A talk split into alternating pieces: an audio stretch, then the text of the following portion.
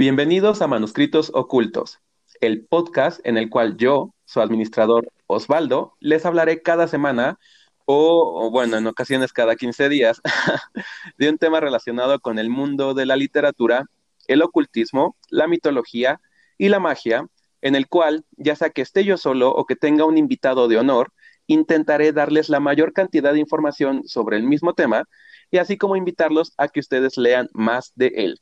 Este es el primer podcast con el que estamos abriendo pues, prácticamente esta sección.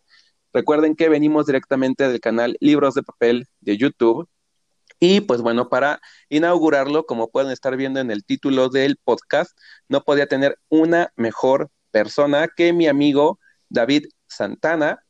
Él es el administrador del canal Gafas y Ojeras de YouTube. Y pues, amigo, es un súper, súper, súper honor que estés aquí conmigo en este primer podcast. ¿Cómo estás? ¿Cómo te sientes? un poco abrumado ahora mismo.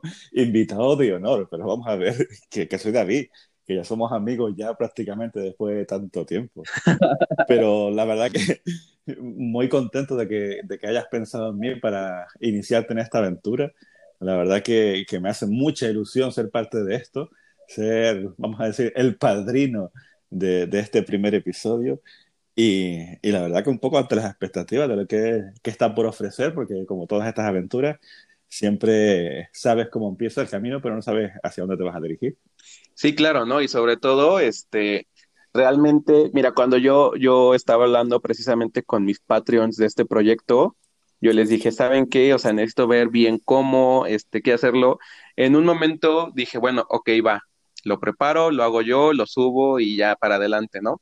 Pero quería empezar bien, quería empezar con el pie derecho y pues qué mejor que de la mano que mi amigo desde las Islas Canarias, y si ustedes están ya leyendo el título del podcast, se pueden dar cuenta por qué invité a mi amigo David, que eh, no puedo decir que es un experto porque no ha estudiado la materia, pero dentro de la literatura sí es un experto. Vamos a hablar el día de hoy de vampiros y satanismo. Oye, amigo, pues es que después de ese video que hiciste tú sobre este, pues prácticamente toda la literatura de vampiros y tu video de frases de, libros y que estaba citando a Drácula, no podía faltar. La verdad que cuando, cuando se me ocurrió hacer ese vídeo, yo ya estaba empezando a experimentar un poquito más con el canal, porque lo que me dedicaba era pues hacer lo que hacemos habitualmente, las reseñas, los, resúmenes de lectura y todo este tipo de cosas. Y, y teniendo un canal dedicado en exclusiva al terror, pues me empezaba a apetecer eh, indagar un poco entre los orígenes del género, entre, entre todas estas eh, circunstancias que tanto nos gustan. Y tenía bastante claro que los vampiros eran, eh, tanto los vampiros como, como el, el horror cósmico en sí, eran los pilares fundamentales de lo que sería mi forma de, de entender la literatura de terror. Con lo cual, eh, inicialmente me había lanzado a hacer el vídeo aquel de horror cósmico que estuvo eh, cero repercusión porque la verdad que estaba casi comenzando en el canal.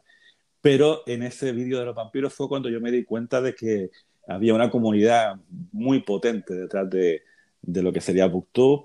Contacté contigo, que, que te prestaste eh, a la primera a participar en ese vídeo y, y, bueno, fue el, el, primer vídeo en el que tuve la sensación de que ya tenía un pequeño nombre dentro de la comunidad y que podía hacer cosas interesantes.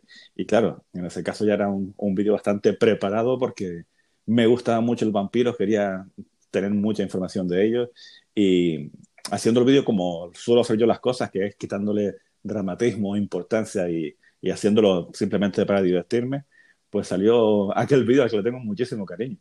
No, sí, claro, ¿no? Y además yo creo que ya poco a poco eh, tu carisma y el hecho de que siempre te prepares tanto para tus videos también te han hecho un referente, ¿no? O sea, a mí me encanta que siempre que veo un video tuyo, creo que el más cortito es de 45 minutos. y está súper bien porque realidad, realmente no se hacen, no se hacen largos. O sea, yo precisamente como te comentaba hace, hace ratito, la idea del podcast era precisamente eh, el hecho de que yo muchas veces no veo el video. O sea, yo pongo el video en una, pues en un volumen medio, por así decirlo, mientras yo estoy cocinando, mientras estoy este, haciendo, no sé, las, las tareas del hogar, ¿no? Del día a día. Y precisamente, o sea, con ese hablar tan fluido tuyo, pues como que no, no se hace pesado y cuando te das cuenta ya terminaste de hacer todas las cosas y bam, ¿no? O sea, ya, ya se acabó todo y te llevaste 400 libros de recomendación, un millón y medio de referencias y de información. Y pues es por eso que estamos aquí, ¿no? O sea, para poder compartir. Sí, yo siempre tenía la sensación de que, de que si quería triunfar o si quería tener cierta repercusión en YouTube, pues tendría que adaptarme un poco a, lo convencional, que es hacer vídeos cortos, vídeos muy sintetizados acerca de lo que quieras contar y demás. Pero después pensé que yo quería hacer vídeos como para mí, para disfrutarlos yo, y si en el caso del, del el vídeo sobre el horror cósmico, pues quería hacer un, un repaso acerca de todo el tipo de criaturas que había creado tanto Lofra como sus amigos, pues eso tiene que requerir tu tiempo.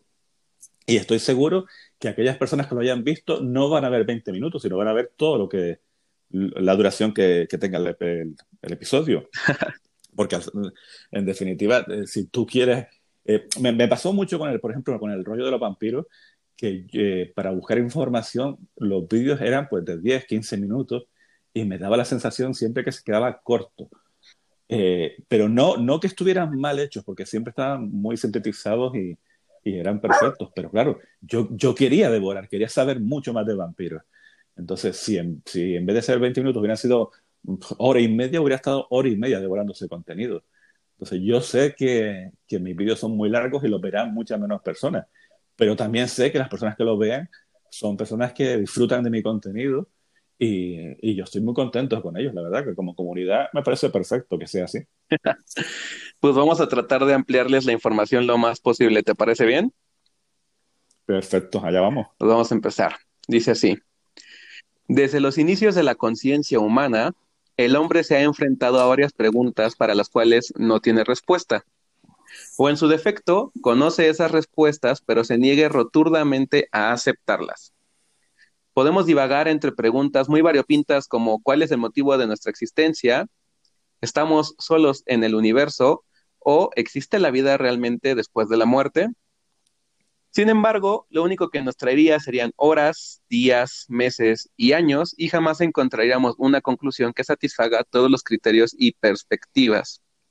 Es por eso que acudimos a las alternativas. ¿Qué tal si en vez de preguntarnos si es que tenemos un motivo de existir, nos forjamos uno. ¿Qué tal si en vez de preguntarnos si estamos solos en el universo, nosotros mismos nos embarcamos al cosmos en busca de colonizar otros planetas? ¿Y qué tal si en vez de preguntarnos si existe la vida después de la muerte, no muriésemos? El temor, las emociones y la conciencia del yo, el denominado ego por los griegos, es lo que no nos permite desprendernos tan fácilmente de este mundo sensorial Queremos conocer, queremos aprender, queremos ver, comer, oler, tocar. Queremos vivir en pocas palabras. Día a día damos por hecho que todo aquello que poseemos y todo aquello que hacemos es algo rutinario. Lo damos por sentado. Es nuestro privilegio como ser racional el poder administrar nuestro tiempo y disfrutar de, él como querramos, sin darnos cuenta de que nuestra vida es incluso más corta que la de una simple tortuga o un tiburón otros seres con los que compartimos el planeta y que sin duda no tienen tantos complejos como nosotros. Es esta cuestión de la mortalidad la que ha llevado a la raza humana a fantasear con la posibilidad de poder evadir a aquel último fin que hasta donde sabemos es inevitable para todo ser vivo, la muerte. Aquí quiero hacer una pausa, amigo. O sea, ¿tú qué tanto crees que, que haya influido todo este pues, todo este racionamiento, este raciocinio en la historia de la humanidad para crear todos estos mitos y leyendas que hoy en día conocemos. Hombre, yo la verdad que pienso que, el ser humano, eh, en el momento que es consciente de, lo limitado del tiempo que, posee a lo largo de su vida, busca respuestas eh, en, otro lugar, en, otro, en otra dimensión, en otros mundos, para tener la sensación de que valga la pena. Es decir, eh, cuando, aunque bueno, ya a, a mediados del siglo XVIII, ya con la ilustración y demás, ya la gente empieza a ser más consciente de que el ser humano es lo que es y punto, eh, siempre ha buscado ese, esa manera de, de sentir que, que, su razón de ser, de que su su tiempo que, que, ocupa dentro de la Tierra no va a estar limitado pues eh, en aquellos casos a lo mejor a los 40, 50 años, sino que, que hay algo más allá que le va a permitir, eh, con ese ego tan grande que tenemos, con esa sensación de que somos el centro del universo, eh, que le va a permitir prolongar su tiempo. Entonces, para ellos se, se inventan cualquier tipo de, de excusas, de razón, buscan respuestas en todos lados, intentando precisamente eso, intentando prolongar la vida mucho más allá de lo que realmente tenemos. Sí, ¿no? O sea, y yo creo que precisamente la parte interesante de aquí es eso que tú mencionabas, ¿no? O sea, ese poco tiempo que realmente te das cuenta que posees, que es tan, tan inmedible, ¿no? Porque no sabes en qué momento ni cómo va a terminar. Dirían por ahí, es lo mágico de la vida, que no sabes ni cuándo ni cómo termina. Este, el, hacerla valer, ¿no? O sea, que, que te recuerden, que seas alguien en la vida, ¿no? Como dicen. Claro, ahí está lo realmente importante o, la manera que tengo yo de ver la vida, quizás por la profesión a la que yo me dedico, que, que estás muy en contacto con la muerte, pues el hecho de saber aprovechar los días que tienes y no estar divagando acerca de lo que puedo hacer o no puedo hacer más adelante, eh, desaprovechando el tiempo que tienes entre manos. Pero vamos, eh, eso es un proceso que, que no lo inventé yo ahora, sino que a lo largo de la historia de la humanidad, pues el pensamiento humano ha ido evolucionando hasta, hasta donde nos encontramos hoy en día. Efectivamente. Y sí, eh, precisamente comentando lo que tú dices, dice aquí, no es extraño ver que en libros sagrados de muchas religiones, en la antigüedad los hombres vivían cientos o miles de años, pues ellos estaban más cercanos a los, a los tiempos de la creación y por lo tanto a la perfección. Lamentablemente no hay ninguna prueba científica ni histórica que compruebe este hecho, más que la tradición oral y la fe de muchos pueblos que datan de hace miles de años. Mesopotámicos, egipcios, fenicios, hindúes, hebreos, sobre todo, etc. Pero si hacemos de lado a las Santas Escrituras, nos encontramos con las leyendas, mitos y cuentos que hablan de seres que se mueven por las sombras, que se han repetido generación tras generación y que casi de manera automática poseen la virtud de la vida eterna. Sin duda, uno de los más importantes y, emblemáticos en la cultura popular y reivindicado, gracias a Dios, de todos estos seres es el vampiro. Ahora, eh, antes de entrar directamente a la mitología del vampiro, ¿tú qué opinas de esta, eh, pues la típica como teoría conspirativa, ¿no? De todas estas teorías que existen de que hay pueblos que no hay manera de que se hayan conocido, por ejemplo, no sé, los aztecas aquí en el continente americano y los egipcios, por ejemplo, y que hablan de las mismas criaturas o de las mismas deidades. ¿Tú qué opinas de eso? Mm, bueno, en principio, eh, yo creo que ahí hay mucho más de, que nosotros intentemos equiparar eh, las leyendas de una, eh, de una región a otra por, por, elementos que son comunes a todas ellas, es decir, pueden haber en la antigua Mesopotamia los Utucus, por ejemplo, tienen características similares a los que pueden haber, pues yo qué sé, en, la cultura mexica o en, o en, la europea, en cualquier lado, tienen, a lo mejor hay criaturas que deciden beber sangre y ya sobre la marcha asociamos que las criaturas vienen a ser la misma entidad, la misma criatura, el mismo demonio, simplemente por el hecho de, tener algunas características en común, pero yo creo que cada cual ha ido eh, modelando su, monstruo, su, criatura en función a, lo que tenía a su alrededor. Ya a posteriori, el análisis que podemos hacer nosotros, pues sí podríamos equiparar en cualquier momento eh, unas con otras, pero, pero no creo que, que tengan un punto en común más allá de lo que nosotros queramos, queramos verlo. Sí, sí, sí. O sea, es precisamente esta cuestión como precisamente de, de meter todo dentro de la misma generalidad, ¿no? Digo, ya, ya un poquito más adelante vamos a darnos cuenta de que yo creo que el vampiro tiene más que ver con un zombie que con otra cosa, ¿no? Exacto, pero es como si lo hiciéramos pasando de la parte oscura de, de la historia de la humanidad, si lo pasamos a la parte, vamos a poner luminosa, cada una de las regiones cree en sus propios dioses y que lo que están haciendo es simplemente buscar respuestas pues, pues allá en, en, en, esas otras dimensiones. Y nosotros podemos decir que todos los dioses son la misma persona, pero realmente cada cual tiene sus características, pues, locales prácticamente. Por lo mismo pasa con los demonios, en este caso con los vampiros, que hay criaturas en cada uno de los puntos históricos que la verdad que son bastante entretenidas y que en común pues podemos hacer una especie de monstruo de Frankenstein, aunque no sea en este caso, con todas las características de cada una de las regiones para conformar lo que sería el vampiro canónico que todos conocemos. Sí, sí, sí, sí. Digo, ya ahorita, conforme vayamos viendo la historia del vampiro, nos vamos a dar cuenta de que mucho de lo que conocemos hoy en día, pues ha sido completamente transgiversado de lo que era originalmente, ¿no? O sea, digo, sí es normal que poco a poco, de la misma manera que nosotros evolucionamos, las ideas también evolucionen, ¿no? Esta típica este, reconceptualización, ¿no? O sea, vamos a, a darle un toque de modernidad, este, pero sí, sin duda, este, nos damos cuenta de que cada autor, porque el, el, vampiro, más allá de una cuestión tradicional, prácticamente ha hecho su nicho primero en la literatura y después evolucionaría, evolucionaría al cine, ¿no?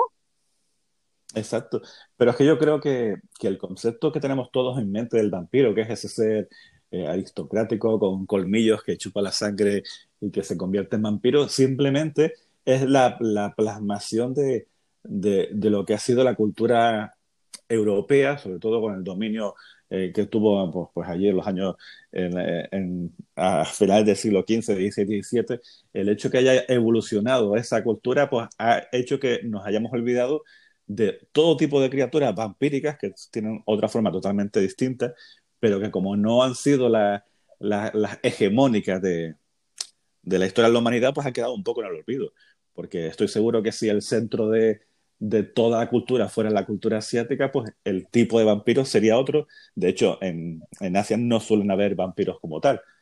Nos, nos, hemos quedado un poco con la hegemonía de Europa durante en aquella época, primero con el, el Imperio Español, después con el británico y con todas estas estas historias de pesadilla, pues han definido el, el monstruo, el vampiro como lo conocemos hoy en día. Sí, sí, sí. Pero vamos, que si, que si hubiera ganado en, en, su momento el imperio griego, pues los vampiros serían una cosa totalmente distinta. Claro, y como, como dicen siempre, ¿no? La imagen occidentalizada que tenemos, ¿no? El hombre blanco, Exacto. señorial.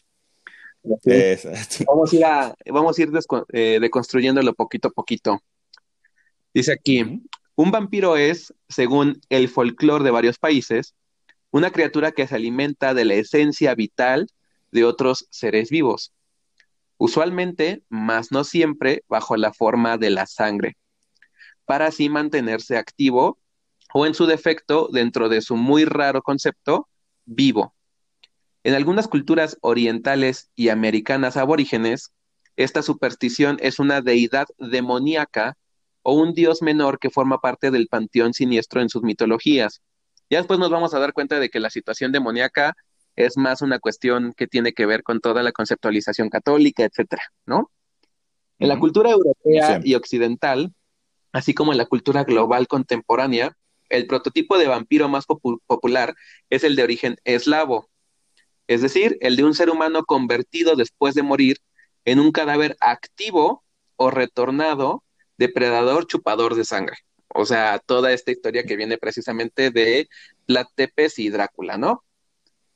De uh -huh. manera mítica, el vampiro podría ser una manera de representar no solo nuestro deseo de inmortalidad, sino también de sacar a la luz todas aquellas compulsiones de la carne que la humanidad padece diariamente, así como la disociación entre las normas sociales y religiosas de cada época. Esto es bien interesante porque, como sabemos, eh, parte de la mitología eh, y las leyendas han nacido precisamente de esta necesidad que tiene el ser humano de explicar, primero, eh, pues de primera instancia, cuando éramos, pues obviamente, criaturas más primitivas, los eh, fenómenos meteorológicos, por ejemplo, ¿no? O sea, un, una persona que, que, vivía en la antigua Grecia veía que caía un rayo y en automático pensaba que el dios del rayo estaba furioso, ¿no? Uh -huh. Este, veías que había este, marejada y decías el dios del mar está, está molesto, ¿no? La explicación mágica a todas estas cosas. Efectivamente, pero ¿qué pasa eh. cuando empiezas a crear una entidad que se, que se alimente de tus más bajos deseos, ¿no? O sea, de tu lujuria, de tu compulsión, de tus pasiones internas, y a ese nombre le das este pues una, o sea, a, es, a ese conjunto de propiedades le das una denominación, ¿no? Porque entendamos que en las culturas antiguas no existía la idea, este, católica ni cristiana de un único Dios, que es el, este, el monoteísmo, ¿no? Que esa es la parte de, de Dios y obviamente su contraparte que es Satanás, el diablo, ¿no? En las culturas anteriores no tenían un solo demonio al cual aventarle todos los males, por lo tanto crean distintos, ¿no? O sea, el dios de la guerra, el dios del inframundo, el dios del esto, el dios del otro, ¿no? Y es cuando nace esta idea como que del vampiro, ¿no? Porque inclusive los, los griegos tenían su propio vampiro. Sí, bueno, en, Grecia en principio vampiros como tal no, no llegaban a existir, pero tenían tres criaturas que eran que las podemos asociar prácticamente a, a eso, a los vampiros. Teníamos, por ejemplo, la empusa, que la empusa tenía una apariencia monstruosa y, y, que lo que hacía era seducir a los hombres siempre, pues como disfrazándose de mujer, así, muy, muy seductora y demás, y que aprovechaba que los chicos, las personas cuando se dormían, pues aprovechaban para, para succionar la sangre con lo cual es ahí es un vampiro en, todo, en toda su en, toda su denominación, lo que conocemos, pero no, no se consideraba un vampiro, sino que era simplemente una criatura que se aprovechaba y se convertía en mujer para succionar la sangre. O la famosa lamia, por ejemplo, que la lamia, la característica que tenía era que lo que hacía era chupar la sangre de los niños, lo cual es muy, muy, muy divertido siempre, porque se convertía en serpiente, una especie de serpiente que se acercaba y, chupaba la sangre de los niños, o también el mormo, que, que bueno, hay, hay, varias criaturas así que, que sí eh, realizaban actos que podíamos determinar vampíricos, pero no tenían forma de vampiro, simplemente eran eh, criaturas que se aprovechaban de se transformaban en lo que a ellos le apetecieran, pues para, para, para chupar la sangre, que es lo que al final es, creo que la esencia de todas las criaturas estas que, las que vamos a hablar es el, la, la, succión de la sangre de las víctimas. Sí, sí, sí, ¿no? Y, y aparte algo que tú comentaste y que precisamente tiene que ver muchísimo con esto, es lo que tú decías precisamente de la, de la empusa, ¿no? O sea, es una mujer que seduce a los hombres, ¿no? O sea, es una manera en la que eh, un hombre, porque obviamente era una visión machista en la antigüedad, era así de, yo no fui, fue, la mujer que me sedujo, ¿no? O sea, ella me sedujo a tener relaciones con ella y hacerle infiel a mi esposa, ¿no? O, o ella me sedujo a violarla, no, no sé, no sé. Sí, sí. Entonces, Como siempre, eso es la humanidad. Ajá, ajá, o sea, el, demonio está en ella, ¿estás de acuerdo? Hombre, es, que en, cualquiera de las religiones que, podemos ver siempre hay que asociar el bien y el mal, la diestra y la siniestra. En todo momento, pues siempre se, busca un objetivo común. Y pues, por desgracia, en nuestra civilización siempre ha sido la mujer la clave. La mujer ha sido siempre la, que busca la, experiencia, la que busca el conocimiento y eso pues había que castigarlo de alguna manera. Claro, ¿no? Y, y, además, si tú a la empusa le quitas la parte de la sangre, hoy en día la llamaríamos bruja, ¿estás de acuerdo? Exacto, prácticamente como una bruja. En bruja hechiza al, hombre, ¿no? A que haga sus más bajos actos este, carnales. Y, bueno, o sea, tú no te das cuenta de que, pues sí, antes mucha... Eh, ay, ¿cuál era esta ciencia que se utilizaba antes? La de los humores, ¿te acuerdas? Que dependiendo de... que era como la medicina muy, muy, muy, muy, muy antigua Rosario ese destino y, y, siempre ha tenido una parte muy importante la, la sangre, siempre ha sido súper, súper importante en todas las religiones, tan es así que, por ejemplo, la religión católica y cristiana posteriormente harían pecado mortal el consumir la sangre de, de otro ser humano, ¿no? Y es ahí donde el vampiro entra de lleno. Pero curiosamente, ahí creo que está la clave de, de por qué funciona tanto el vampiro porque si nos vamos a la religión católica y nos vamos a la última cena, eh, es el mismo Jesucristo el que eh, determina en aquel momento que, que, si se comen su cuerpo y si se beben su sangre, van a alcanzar la vida eterna. Efectivamente. Con lo cual, con lo cual ya ahí vamos avanzando. Una de las características eh, más comunes a lo que sean los vampiros es la prolongación de la vida pues a través de la sangre lo cual, aquí creemos que tenemos una de las grandes claves del mito del vampírico. Así es. Si tú la consumes, alargas tu vida, pero si no viene directamente del Mesías, es un pecado mortal. ¿Estás de acuerdo? Exacto, exacto. Entonces pasamos de tener una criatura benigna a una maligna simplemente porque mm, cada cual eh, escoge su camino. Efectivamente. Y bueno, dentro de esto tenemos que vampiro es una palabra que comenzó a ser usada en Europa aproximadamente en el siglo XVIII. Tiene origen en el término vampire del inglés y francés, proveniente a su vez del término vampir de las lenguas eslavas y del alemán, que a su vez se derivan del, del polaco wampir, y este a su vez del eslavo arcaico o per, del cual existen raíces indoeuropeas paralelas en el turco y el persa que se remontan al año 2000 antes de Cristo. O sea, ya la gente tenía este tipo de ideas de este tipo de seres hace mucho, mucho, mucho, mucho tiempo. Muchísimo. Y como dices tú, existen distintas formas o variaciones locales para referirse al vampiro y que mucha gente seguramente ahorita que las escuchen las asociarán que las han visto en algún momento en alguna serie de televisión, en el cine o inclusive leyendo alguna historia, porque no es de extrañar que en algún momento te dicen, oye, léete un libro que trata sobre vampiros, que es un cuento que se escribió en el 1600, y no te encuentras la palabra vampiro, te encuentras con alguno de estos otros este, sinónimos, por así decirlo, ¿no? Aquí tengo. A mí siempre me gustó, a, mí siempre me gustó el de Strigoi. Efectivamente, sí, sí. Pues hablando de eso, por ejemplo, brucolaco viene del español, que proviene a su mismo tiempo del griego, que se escribe como bricólacas. Hay otro que es el, el japonés, que se llama Kyuketsuki.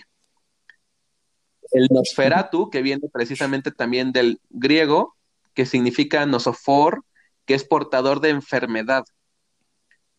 O sea, si te das cuenta, ahí ya lo están este, relacionando con algo maligno, ¿no? O sea, con algo que en automático, en estar en contacto con él, te enfermas. Es que esa es una, otra de las características. El, vampiro siempre es un portador de enfermedad. Eh, las víctimas eh, de los vampiros generalmente se van consumiendo poco a poco sin que puedan remediarlo. Eh, de hecho, en la cultura mesopotámica también estaban los utukus, que eran unos demonios que, que, simplemente eran eso, portadores de enfermedades y plagas, y que, que eran, digamos, los protovampiros en aquel momento. Es decir, están muy, muy asociados una cosa con la otra, la verdad. No, y aparte, eh, toda esta idea que nosotros ahorita consideramos muy nueva, entre comillas, que esta del virus vampírico, ¿no? Que hemos visto tanto en series que se esparce como si fuera una pandemia, pues nos damos cuenta de que realmente eh, viene directamente en el mismo nombre, ¿no? O sea, portador de la enfermedad. Como dices tú, ya sea que se vaya consumiendo poco a poco porque es una víctima que utilizan para alimentarse, o ya sea una persona que se infecte con esta maldición, con este virus, eh, y se convierte en uno de ellos, ¿no? Y, y está bien padre ver la diferencia que, o sea, estos son términos antiguos, antes del vampiro que se acuñase pues en la modernidad, ¿no? Y, realmente vienen más de una cuestión de una criatura enferma, decadente, ¿no? Ya después nos daremos cuenta de que eh, ahora en vez de portar una enfermedad, portan una maldición divina, ¿no? Una maldición eh, que tiene que ver con Satanás.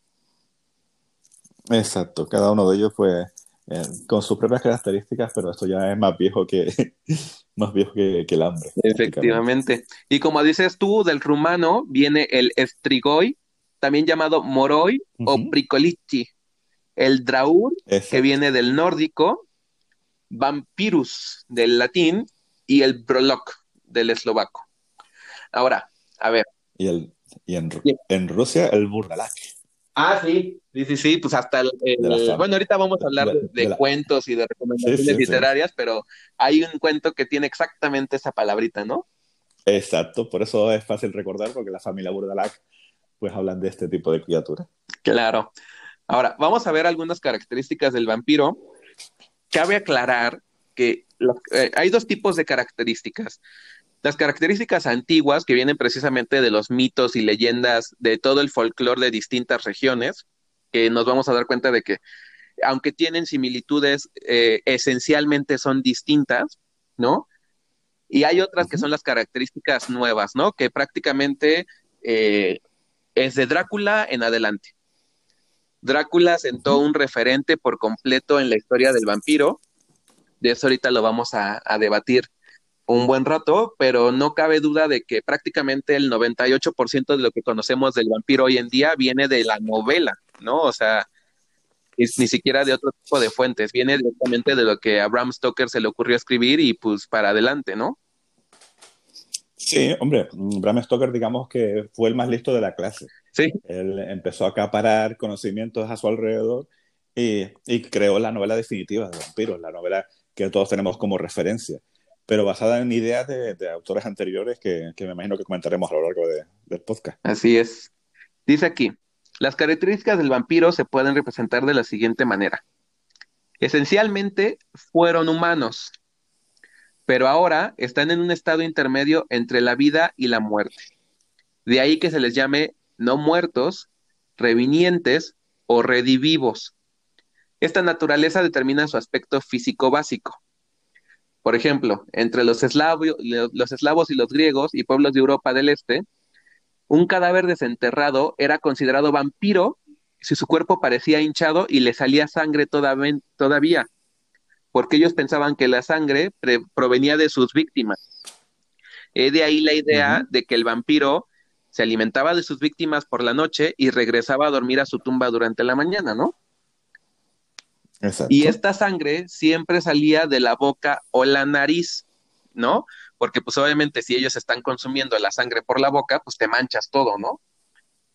También se notaban que sus uñas, pelo y dientes eran más largos que cuando había sido enterrado e incluso poseía un aspecto más alusable de lo esperado, mostrando una piel sonrosada y o pocos o ningún signo de descomposición, ya era un vampiro, ¿no? O sea, prácticamente cualquiera de nosotros que no haya sido embalsamado, somos un vampiro, según los griegos y los eslavos.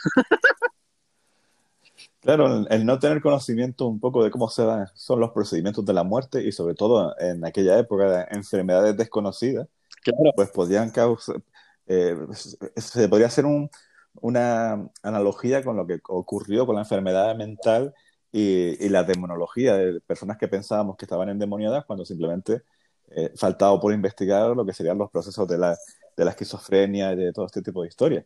Simplemente que en aquel momento aquellos pensaban que no era normal que una persona que haya fallecido pues pudiera tener el pelo más largo o, o pudiera estar sangrando por las encías, claro. Sí, no, claro. Luego también todas estas cuestiones que sucedieron con los enter entierros prematuros, ¿no? Que las personas eran epilépticas y decían, ah, pues está muerto. Y en ese entonces, pues realmente no había un control de, del manejo de los cuerpos al fallecer, nada más los metían en cajas de pino y órale para, para el cementerio. Y pues cuántas personas no se han encontrado con los ataúdes arañados por dentro, ¿no? Sí, sí. Y otros que deciden ir, abrir los ataúdes para coger los dientes. Sí. Pero sí, esa sí. es otra historia. No, y luego aparte aquí, o sea, precisamente, a mí me lo que me da muchísima gracia es precisamente lo que dicen aquí. Si tus uñas y pelo eran más largos, eras vampiro, ¿no? Y es así de, bueno, es un proceso que le ocurre a todos de manera natural porque no es que, no es que sigan creciendo como se tenía también anteriormente la, la creencia, sino que al, al, salir los fluidos de tu cuerpo se empequeñece y pareciera que crece, ¿no? Sí, sí. A mí lo que me hace gracia es eh, el por qué la gente se dedicaba a abrir ataúdes para ver si le habían crecido los dientes y los pelos a la persona, no dejarlo tranquilo. la curiosidad que tenía esta gente como para estar investigando ese tipo de cosas. Pues es que eran otros tiempos, amigo, no había redes sociales, o sea, así como de que, híjole, ya terminé de arar la tierra, ya o sea mis nueve mil dioses, ¿no quieres ir a profanar tumbas conmigo? no, no, no, una cosa rara, ¿no? Pero bueno, dice aquí, en Transilvania o Romania, que nos vamos a dar cuenta de que es también una, un lugar clave para, para todo el mito vampírico, se consideraba a los vampiros como seres flacos, pálidos y que poseían largas uñas y largos y puntiagudos caninos. O sea, cualquier niño emo en Rumania era, ya está, ya. era, era vampiro, ¿no? O sea, pero yo no entiendo cómo era posible que tuvieran este tipo de, de características tan ambiguas, porque hasta donde sé, las tierras de Rumania, este, que ahorita que es como Eslovaquia, ¿todavía existe Eslovaquia? Sí, bueno, a ver, Eslovaquia sí, exacto. Eh, al principio pues estaba todo en, eh, era parte de Rusia, pero cuando se separó, parte de Rusia o Yugoslavia. O sea, allá son lugares donde siempre hay, es un clima súper frío, donde prácticamente Eso. nunca hay sol, ¿no? O sea, porque uh -huh. siempre tienen cielos muy nublados, la gente es súper blanca, o sea, su piel es muy, muy, muy blanca. Y, o sea, imagínate un, una persona que nació con la mala suerte de que efectivamente sus caninos fueran más grandes, porque pues obviamente eso es genética, ¿estás de acuerdo? Que también... Sí, o simplemente una carencia de vitamina. O la dieta. Es algo tan sencillo como ese. La dieta, la dieta también, ¿estás de acuerdo? O sea, con el paso de los años, tal vez tuvo la necesidad de tener caninos más grandes porque consumía tal vez algún tipo de comida menos cocida o, no sé, alguna cuestión así. Exacto. Y, o sea, pues pálido y flaco va a estar, y ya en automático era vampiro.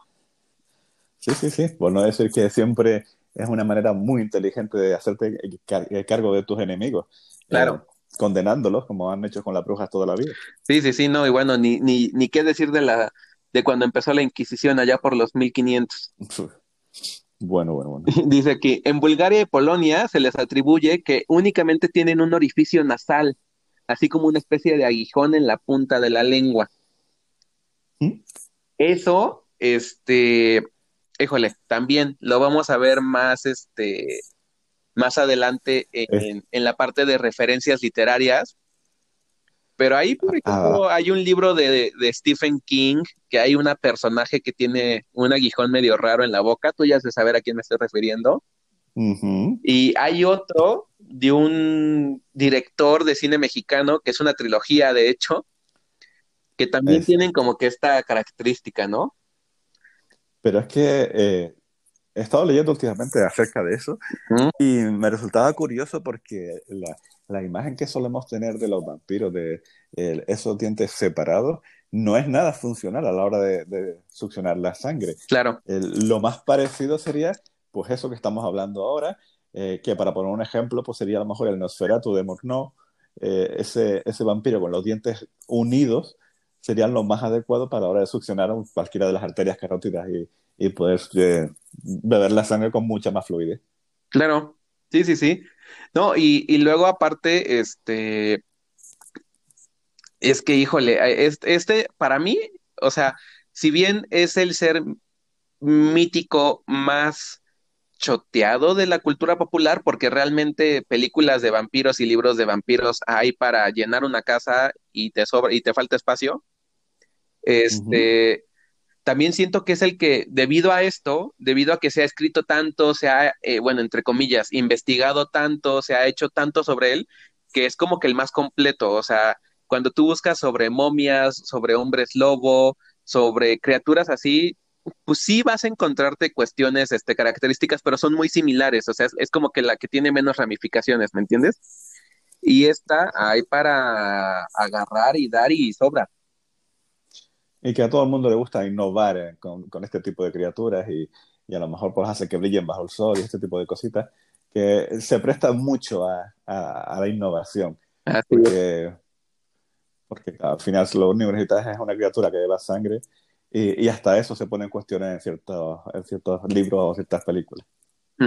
Sí, sí, sí. Sí, pues mira, precisamente aquí dice, según la, creencia en el, en el folclore rumano, el vampiro tiene la posibilidad de transformarse en animales como gatos, perros, ovejas, caballos y según la ficción popular, o sea, ¿qué significa? No viene directamente de la creencia de, de los rumanos, sino que eso ya fue directamente después por, por la cultura popular de convertirse en murciélago y en niebla. Ahora, esto pues precisamente viene de todo lo que habíamos dicho de, de Bram Stoker, ¿no? O sea, pero, por ejemplo, aquí en México, según este tipo de analogía, un nahual pues hace prácticamente lo mismo que un vampiro, ¿no? O sea, porque se convierte en un animal. Después, pues obviamente eh, se, le, se le atribuyó esta figura del murciélago porque hay algunas especies de murciélagos que se alimentan de sangre, ¿no? Y en automático es así de, a ver, si un animal lo hace es porque es un vampiro, ¿no? claro. O se podía haber eh, transformado sanguijuela y era mucho más sencillo, pero, pero creo que, que, que eso. lo que me hace gracia es que ahí eh, estamos hablando del folclore rumano y que a partir de entonces, eh, a partir de la novela de Stoker y todo eso, es cuando empiezan a darle esas otras características y que no se transformen tanto en animales, sino en, en otro tipo de sustancias, como puede ser en este caso la niebla. O, que, eso, que eso me parece fantástico porque ya prácticamente le, le, otorgas un poder ilimitado a, a, estas criaturas. A moverse a donde quiera y como quiera, efectivamente. Sí, sí, sí, es la de en cualquier momento y en cualquier lugar, ¿no? O sea, ¿cómo es que pude entrar a mi habitación si está todo cerrado, no? Exacto. Aunque por ahí los ha acotado un poquito con lo que requerir invitación para, para poder entrar. Pero la verdad que con un poder como ese, pues ya prácticamente lo haces invencible. Porque tú podrías atrapar a un, puedes atrapar un murciélago a una oveja, pero atrapar la niebla ya tienes un problema. Sí, vas a tener que aplicar. Digo, obviamente eh, no puedes hacer súper poderoso al villano de tu historia, ¿estás de acuerdo? Porque si fuese así, no tendría chiste, o sea, sería invencible. Entonces, todo esto de no poder cruzar cuando no es invitado, no poder cruzar grandes extensiones de agua, este, y que ya después nos daremos cuenta de que un vampiro no puede ir a vivirse a otro lado sin que se lleve un poco de su tierra natal o sin que se haga un sacrificio humano antes de que llegue él con todo esto, este, de que las preparaciones que tienen que tener como un sirviente, bueno, son muchas cosas, ¿no? O sea, es súper interesante. Sí, pero a mí eso es lo que me hace que sea más más entrañable la criatura, lo que me, me divierta. A mí, eh, esa debilidad de, tener que dormir en tierra procedente de tu, de tu país, eh, que es fundamental a la hora de entender la, la, novela de Drácula, por ejemplo, cuando ellos se encargan de, de, consagrar cada uno de los ataúdes con tierra, con, con, las hostias sagradas para que no pueda acostarse ahí, son elementos que a mí me encantan porque, porque te da la sensación de que eso, que el ser humano eh, de la mano de Van Helsing en este caso, que es un, un estudioso que está a la altura de, de, la criatura, pues puedes conseguir vencerla, no, no hacerla pues como algo invencible que, que ahí no, no, podrías hacer nada contra esa criatura, ya simplemente cedes ante su dominio. No, y luego está, que, de hecho, que decían que, que, Dime, dime, dime. Y que de hecho hay novelas que en las que Drácula vence Ah, y, la verdad que es súper interesante. Sí, sí, ya sé cuál dices. Ahorita la mencionamos. No, la bibliografía de aquí va a salir, amigo, para que se lleven mínimo unos 30 libros para, para que se los lean. pues podría ser, podría ser.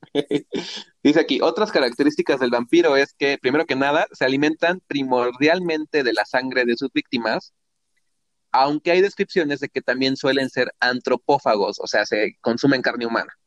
Y en algunas culturas se considera que la sangre no era la base de su sustento, sino el fluido vital humano o la energía psíquica. Ya después nos daremos cuenta que hay vampiros que se alimentan de tu mente, de tu esencia, no, no directamente de, de, tu fluido, ¿no? Sí, sí, otras variaciones que hay para todos los gustos. Efectivamente. Dice aquí, no se reflejan en los espejos ni tienen sombra, tal vez como una manifestación de la carencia de un alma. Este tributo no es universal, pues por ejemplo, el vampiro griego poseía tanto sombra como reflejo, pero es muy popular gracias a la novela. Esto estuve yo investigando y es más a una creencia de que anteriormente la plata era sagrada. Y pero dime, ¿sabes de dónde viene lo de la plata? Ah, no, no, no, no sé de dónde viene directamente lo de la plata. O sea, los espejos estaban hechos de plata y por eso es que no reflejaban. Pero la moneda de la, la plata viene de las monedas que recibe Judas Iscariote por la traición a Jesucristo, que son de plata.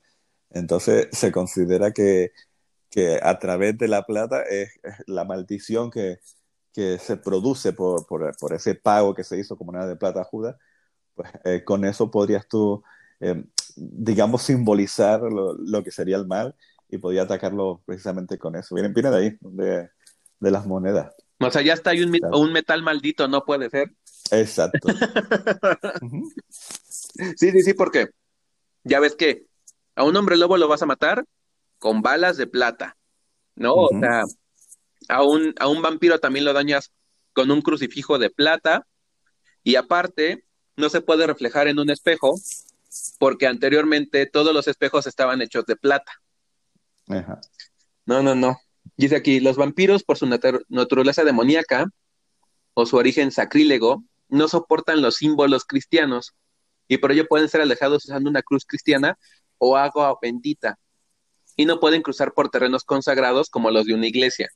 Esto nos vamos a dar cuenta de que es algo ya directamente apropiación cultural, ¿no? O sea, sí, claro. llegan los católicos y dicen, ¿cómo hacemos que, este, que esta figura sea de Satán, ¿no? O sea, ¿cómo la, la podemos acuñar a que sea un sirviente de nuestro amo y señor este, del infierno y pues le agregan este tipo de cuestiones, ¿no?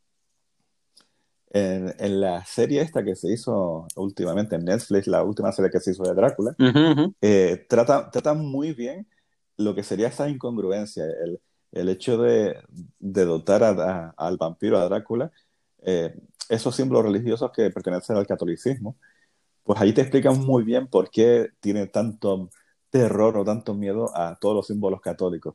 La verdad que no voy a contarlo por si alguien no ha visto la serie, pero me pareció una solución muy elegante a, a toda esa eh, temor que tienen los vampiros hacia, hacia esos tipos de símbolos religiosos que pertenecen, pues eso, a la, a la religión católica. Mira, yo no la he visto, sé, creo que son cuatro episodios, ¿no? Nada más. Son, son tres, son solo tres, pero episodios de hora y media cada uno de ellos. O sea, sé, porque lo que escuché fue eh, que era el episodio uno y dos, que eran unas super joyas, y que el tercero ya se iba como que un poco a la mierda, ¿no? O sea, eso, es, lo que, es, lo que escuché. Es muy, es muy discutible y entiendo porque cuando lo ves es muy sorprendente.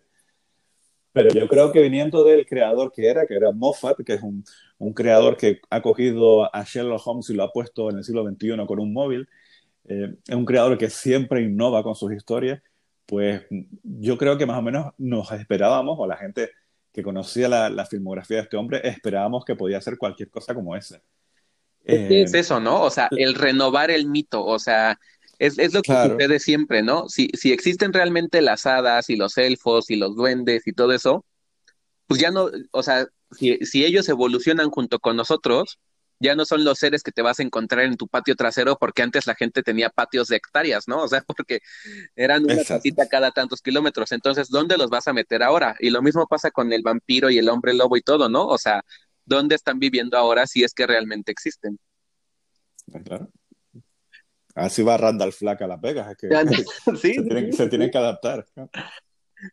Aquí dice, aunque en general se supone que los vampiros son vulnerables a la luz del sol, entre los eslavos se creía que no solo pueden resistir la luz del sol, sino que en algunos de casos podían viajar a otro pueblo y llevar allí una vida normal.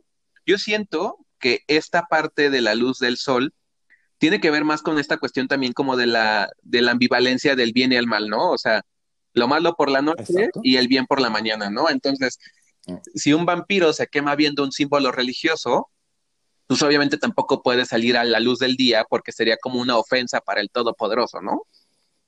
Claro, ahí, está bastante clara la, equivalencia. Sí, sí, sí. Pero eh, en la novela de Drácula, por ejemplo, sí te puede permitir que Drácula esté a la luz del sol. Lo único que, que está debilitado. Y es un, es un, Superman a la inversa, ¿no? O sea, Superman se, se llena con la luz del sol y este se debilita. Exacto, pero podría estar a la luz del sol, sí. Pero bueno, yo, yo también prefiero que no, que, que lo debe. Me gusta más el, la imagen de que el sol los mata. sí, sí. O que al menos los quema, ¿no?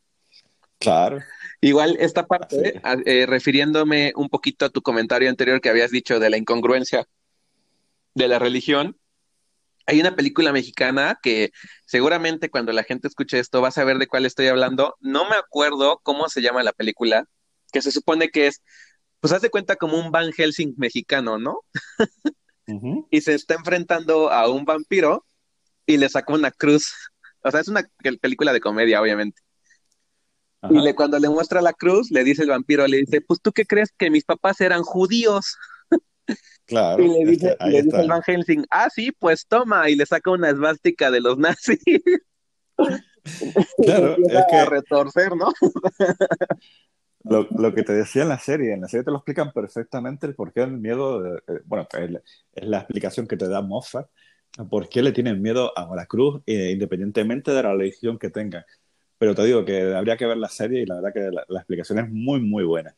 Fíjate que también viene una explicación en un librito de Stephen King, de ese ahorita obligadamente vamos a hablar, este, pero sí, sí, y no sé si haya agarrado la misma idea el, el, creador de la serie. Digo, ya con eso me metiste la cosquillita para, para verla. Sí, sí. Pero cuando yo leí la explicación que daba Stephen King, se me hacía muy entendible, ¿me entiendes? O sea, era como que, o sea, sí te la crees, pues, o sea, sí, sí dices, ok, sí me, sí, sí me la creo. Los vampiros... Dime, dime, dime. No, que a mí la serie me pareció fantástica y, entiendo que haya gente que, que, se haya vuelto loca con el tercer episodio, pero es, es lo de siempre. Eh, nos volvemos fanáticos de todas las cosas que nos gustan y somos incapaces de, de entender que esa es la visión de tal escritor y no, no tiene por qué ser exactamente igual. Es como cuando nos ponen a, un Iron Man mujer y, la gente se vuelve loca, simplemente es un Iron Man que lo ha puesto mujer y punto. Y si lo quieres, lo quieres ver, lo ves, si no, no lo veas. Efectivamente. son variables.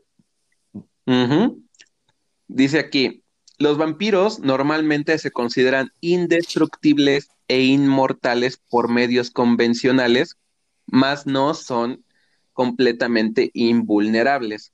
Son extremadamente fuertes y rápidos, pero se debilitan junto a corrientes de agua, además de que no pueden pasar a ningún lugar que se considere hogar si no son invitados por el dueño del mismo.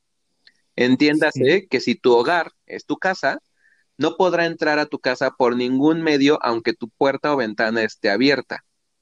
Y si tu hogar es un bote, pasará exactamente lo mismo. Sin embargo, una vez que ha sido invitado, puede entrar y salir a placer. En algunas zonas de Europa del Este se cree que el vampiro es un ser lujurioso que vuelve al lecho conyugal a procrear con su esposa como un redivivo, engendrando así criaturas con características especiales, a los que se les conoce como zampiros. Tienen una infinidad natural con la magia negra y concretamente con la nigromancia que dominan con mayor facilidad que el hechicero no vampiro más diestro. Yo creo que esto, todo ese tipo de características ya se le han ido atribuyendo así como como en automático, ¿no? O sea, como él es un no muerto, porque realmente eh, es un ser que precisamente está entre la vida y la muerte, eh, pues en automático ya es un nigromante, ¿no? O sea, aunque sea el vampiro más analfabeta del mundo, ya lo, ponen como que un super, un super ser, ¿no? Sí, pero ahí ya estamos poniéndole todas las características y, no todos los vampiros tienen que cumplir cada una de ellas. A lo mejor esta es simplemente un vampiro de una región determinada. Y, claro, ahí le puedes juntar todo lo que quieras. Le, eh, le, puedes decir que tienen alas, le puedes decir que, que, yo qué sé. Puedes, puedes, a cada una de las criaturas le puedes ya poner todas las características, pero no creo que haya un vampiro que las cumpla todas las que hemos nombrado hasta ahora. Sí, no, pues es como los vampiros de Crepúsculo, ¿no? Que cada uno tenía su poder especial. Exacto. Bueno. yo soy muy defensor de esos vampiros también, ¿eh? Sí, no, aunque, no los he leído, pero soy muy defensor de eso. Yo tampoco he leído ninguno de los. Son cuatro libros, me parece, cuatro o cinco libros. Pero sí me queda clarísimo que fueron un, un antes y un después para muchas personas en la literatura juvenil, ¿estás de acuerdo? O sea, pues ya con eso solo me vale, con eso solo me vale. Si, tú consigues que esas personas de, de ahí se vayan después a leer Drácula, pues ya has ganado muchísimos lectores. Es que ah, yo siento que cada cierto tiempo existe como esta oleada de, este, de fanaticada por la literatura en un tema en específico, ¿no? O sea, y me refiero a muchas cosas. Hay muchos autores que serían así como el sueño de cada editor, ¿no? O sea, poder encontrarte a un J.K. Rowling, por ejemplo, pues ya tienes para poder este, jubilarte sin, sin hacer absolutamente nada más, ¿no? Y lo mismo pasa, lo mismo pasó con Harry Potter, lo mismo pasó con Stephen King, lo mismo pasó con, con Dan Brown, que el señor se hizo una estrella de la noche a la mañana, con Stephanie Meyer, con sus vampiros, con los Juegos del Hambre de este, de, ay, ¿cómo se llama su, de Susan Collins? De Susan este, Collins. e igual con las crónicas vampíricas de Anne Rice, ¿no? O sea, son como este tipo de, de oleadas que de repente un, autor le da el clavo de lo que quiere, pues en ese entonces la generación que, lo está leyendo más y, se suben a la ola y de ahí no los bajas, ¿no? es que, al final cada cual accede a la literatura por, cualquier modo. Yo, eh, es como si yo criticara ahora al pequeño vampiro, que fue un, libro que para mí significó eh, el adentrarme dentro de estos mundos y, a mí me sirvió. O sea, que, que si la gente quiere leer Crepúsculo, pues vale, otra cosa es que piensen que, que, esas criaturas van a ser un poco las que van a tener que dirigir eh, los carnos de lo que sería o no sería un vampiro. Pero si haces que la gente lea, pues, pues haga lo que, lo que haga falta. Sí, sí, sí, digo, y ahorita también nos vamos a dar cuenta de que no toda la literatura juvenil de vampiros se considera este, eh, pues ni baja literatura ni alta literatura. A mí no me gusta clasificarlo así, pero digamos que no es una, no es una literatura tal vez tan, tan estudiada, ¿no? O sea, que no es, un, no es un libro que está hecho para que lo estudies, es un libro que está hecho como para que lo leas o disfrutes y ya, ¿no? O sea, esa es su, función. Me, me sorprendió el, el, momento en el que han considerado a Drácula como un clásico universal, pues fue en los años 80. O sea, no hace ni, ni bueno, unos 50 años aproximados. No, mira, que tan viejo no estoy. Los años 80 pueden ser hace unos 30 años aproximados. Fue cuando decidieron que una novela como Drácula estaba considerada un clásico universal. Hasta ese momento era simplemente una novela de vampiros que era para, para que la gente se entretuviera. Sí, no, y dile eso a los que se dedican a dar el premio Nobel año con año y se sacan los ojos, ¿no? O sea, ¿cómo van a considerar eso un clásico de la literatura, no? Pero pues esa novela está, está, considerada clásico por eh, la revolución que creó, ¿estás de acuerdo? No por su grado literario. O sea, si tú lo comparas con, un, con un James Joyce, por ejemplo, pues me queda claro que Stoker se queda muy, muy por debajo, ¿no? Pero es como te digo, o sea, hay, hay, hay, hay gente, yo por ejemplo, yo leo por gusto, o sea, a mí me gusta entretenerme, yo soy un lector que está mil veces por encima de la trama que de los personajes, o sea, a mí dame una trama buena y aunque los personajes sean odiosos, la voy a devorar. Y hay mucha gente que no, o sea, y de eso nace la novela costumbrista, ¿no? Que se dedica a desarrollar los personajes, o sea, no te interesa qué están haciendo, sino que te interesa el personaje que está actuando en esa novela. Exacto. Ay, no, no, no, no, no. A ver, ahora, yo tengo aquí una, dos, tres, cuatro, cinco maneras por las cuales se puede originar un vampiro. ¿Te parece bien si las comento y ya de ahí nos vamos a toda la cuestión de la literatura vampírica? Sí, y además me parece súper interesante porque todos tenemos en la cabeza que es simplemente porque te muerdan y, y para nada, para nada. No. Tiene muchísimas formas. ¿eh? Así es. Digo, yo me queda claro que va a haber mucho más, pero estas son las que en su momento me dio Wikipedia. y dije, Fuente de información siempre. Ya, de aquí, vámonos. Dice aquí, una de las primeras maneras por las cuales se puede hacer un vampiro es por predisposición desde el nacimiento. O sea, tú podías ya nacer siendo un vampiro, ¿no? Te tocó. Ajá, ajá.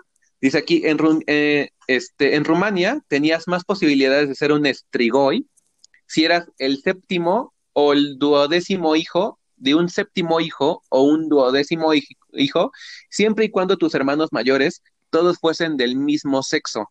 O sea, mm. si eran siete hombres y yo era el séptimo hijo y mi papá resultaba que también era el séptimo hijo de su familia, ya en automático yo era un pinche vampiro, ¿no? O sea, sí, lo que eres una casualidad importante.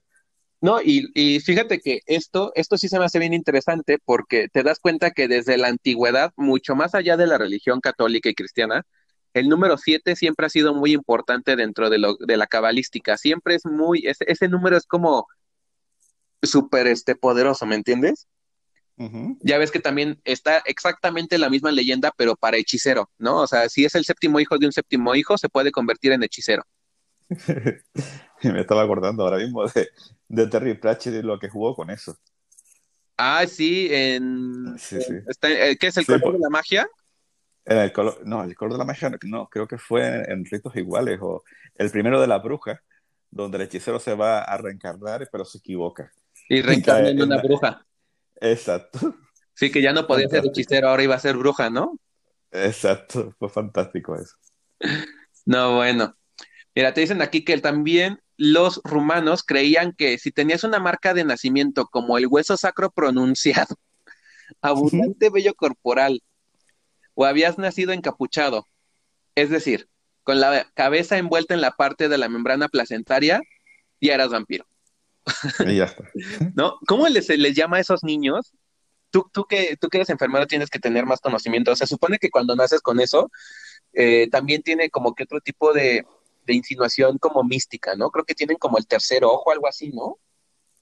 Pues no tengo ni idea, la verdad. Yo, de, la que sería la, asignatura esa de, de, matronas y ginecología no, no lo domino especialmente, pero yo creo que puede salir con la, con la membrana placentaria por completo y pero no nunca he pensado que, que se podía convertir en vampiro simplemente por eso. Pero la verdad no lo sé. Sí, sí, sí. No, y aquí también dice que si, que si nacías en un sábado santo, o sea, mañana, ya eras vampiro. bueno, bueno, bueno. No, bueno. Aquí, la otra forma de poder convertirte en vampiro, según en Grecia, era por muerte prematura o violenta. Aquí es donde se, denominaban los bricolacas o brucolacos, que entre los búlgaros y los eslavos y ciertas culturas africanas e indonesias es donde se crían los niños y adolescentes y en general personas que habían tenido una muerte prematura en circunstancias anormales como suicidio o violencia y podían convertirse en fantasmas vagabundos o vampiros. Yo creo que de ahí el hecho de que si era un suicidio o había muerto de manera muy violenta, iban a verificar el cadáver a los 3, 4 días para ver que no se hubiera levantado, ¿no? Sí, pero yo creo que en este caso no pasó eh, a la historia, sino que creo que se convirtieron siempre en fantasmas. Creo que vampiros sería algo muy puntual, porque casi todas las historias de fantasmas que conocemos sí viene de ahí, de una muerte violenta o inesperada, no tanto en el vampiro tiene más que ver, yo creo que con la cuestión esta de levantarse para cobrar venganza, ¿no? Como que lo que les daba miedo. Exacto, pero solo, o sea, yo tengo la más, he leído muchísimo más de, fantasmas que hacen eso, eh, como las criaturas que vienen aquí a atormentar a los vivos por, una muerte inesperada, pero con vampiros la verdad no lo conocía tanto. No, bueno. La tercera manera de poder crearte o hacerte un vampiro era por incumplimiento de rituales funerarios y religiosos. Se creía que alguien se convertía en vampiro después de morir si quienes debían de ocuparse de preparar y vigilar debidamente el cadáver no realizaban los rituales adecuados o no cumplían bien su tarea, como impedir que un animal, especialmente un perro o, o un gato, o, un, o inclusive una persona pasara por encima del mismo entierro. O sea, no, no, no, no se me hace muy lógica esa, pero bueno, también es una manera en la que te puedes convertir como en un vampiro, ¿no? Si alguien como que profana tu tumba, no sé. Ni idea, la verdad que no conocía esa característica, pero me resulta bastante curiosa. Porque, no, no, no, no tienen ningún tipo de, de, de, razonamiento, simplemente es un poco por, por tu por tus rituales has convertido a una persona en vampiro sin me dar cuenta, la verdad. Es que precisamente tiene que ver con esta parte como del satanismo, ¿no? O sea, como el entierro se supone que es algo completamente sagrado, si alguien lo perturba, ya sea hombre o bestia, en automático tú ya también estás como maldito, ¿no? Qué raro. La cuarta manera de poder convertirte en vampiro es como maldición o por acciones criminales o sacrílegas que dice, en la antigua China también se creía que se convertían en vampiros ciertos criminales, que es una tradición similar al existente, eh, existente entre esclavos y entre eslavos y griegos, quienes creían que los vampiros eran brujas o personas que se habían rebelado contra la iglesia mientras estaban vivos, ¿sabe? La bruja, lo mismo de siempre, vendiendo su alma al diablo y que al morir sus cuerpos podían ser poseídos por demonios. En la Europa cristiana, y especialmente entre los griegos, esta creencia era reforzada, reforzada con los conceptos desarrollados por el cristianismo basados en la idea neoplatónica de la vida después de la muerte y la idea de la supervivencia del alma hasta el día del juicio final, a pesar de la corrupción del cuerpo, de aquellos de que murieran arrepentidos de sus pecados y que hubieran recibido los últimos sacramentos. Por eso se creía que todos aquellos que no fueran enterrados en tierra consagrada, en particular los suicidas y excomulgados, y que no hubieran este, recibido la extrema unción, tenían la mayor posibilidad de convertirse en vampiros. Esta sí que la he visto yo bastante, en bastantes relatos y en alguna que otra novela. Sí he visto eso, la presencia de, los suicidas que se pueden convertir en cualquier momento y sobre todo los que no se entierran en, en eso, en cementerios consagrados y demás, eh, de hecho, tenían como, eh, según cómo te hubieras comportado, pues te habían enterrado eh, junto al resto de los muertos o aparte. Y ahí siempre se encontraban a los vampiros. de hecho, la, mayor parte de las novelas en donde uno empieza a buscar dónde puede estar enterrado o no enterrado el vampiro, siempre se van a esas zonas que están apartadas del cementerio. Ajá, en las tierras no consagradas, ¿no? Que siempre te dicen, vas a buscar una tumba sin nombre en tierra no consagrada, eh, profanada con el, con la sangre de tal, ¿me entiendes? O sea, siempre es así como, como precisamente la, la, cuestión de la ideología de, de, la profanación a los, este, a todo lo sagrado, ¿no?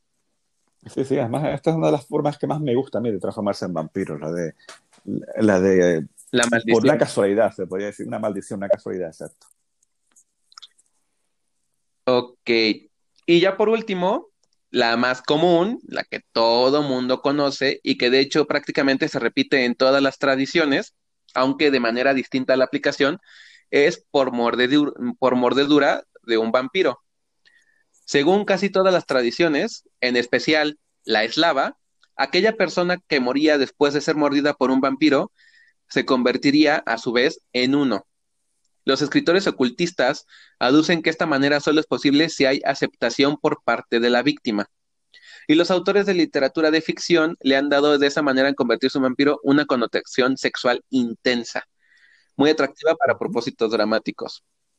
O sea, sí, ¿no? Claro, aquí, claro, eh, aquí yo, tan, tanto como con la mordedura, bueno, creo que está bien explicado. Eh, eh, lo que necesitas es beber tú la sangre del vampiro una vez que él te haya mordido. Lo hemos visto en, el, en, el, comienzo de entrevista con el vampiro, cuando cuando Lestat le, le, invita a Louis a beber su sangre para poder eh, convertirlo, o en el mismo Drácula, que es una de las intenciones que tiene con Mina Harker, es esa, que ella beba de la sangre un poco como venganza a lo que estaba ocurriendo con, con el resto de los personajes. Eh, creo que es fundamental que la víctima acepte para poder transformarse en vampiro. Sí, ¿no? O luego aparte está el este, que también proviene del, de, directamente de la de la imaginación de, de, Drácula, de este esclavo humano que tienen, ¿no? Que precisamente su, su, su, regalo, su premio al final de servirle a su amo es que lo convierte en uno, ¿no? Pero yo creo que ellos no han leído demasiada literatura porque eso nunca pasa. El pobre Renfield ahí esperando siempre. Exactamente. Sí, sí, sí, o sea, cuando te das cuenta de que realmente este, todo es una, una manera de tener un, un esclavo perpetuo, ¿no? Entonces, pues sí, esta es más o menos una breve semblanza de lo que es el vampiro y un poquito de su historia. Ahora, vamos a meternos a lo que le gusta a toda la gente que está escuchando este podcast, que es la literatura. Dentro de la literatura, pues obviamente yo siento que, eh, digo, sin duda, tenemos que hablar de Drácula, pero han existido cosas antes de Drácula, ¿no? O sea, Bram Stoker es, pues, de alguna manera contemporáneo, tendrá unos 200 años más o menos, pero pues antes de eso hubo mucho más. Nos estamos dando cuenta de que realmente el vampiro existe desde la época de los mesopotámicos, ¿no? Entonces, por ejemplo, tu amigo, ¿qué escrito te gustaría recomendar o mencionar que sea anterior a Drácula?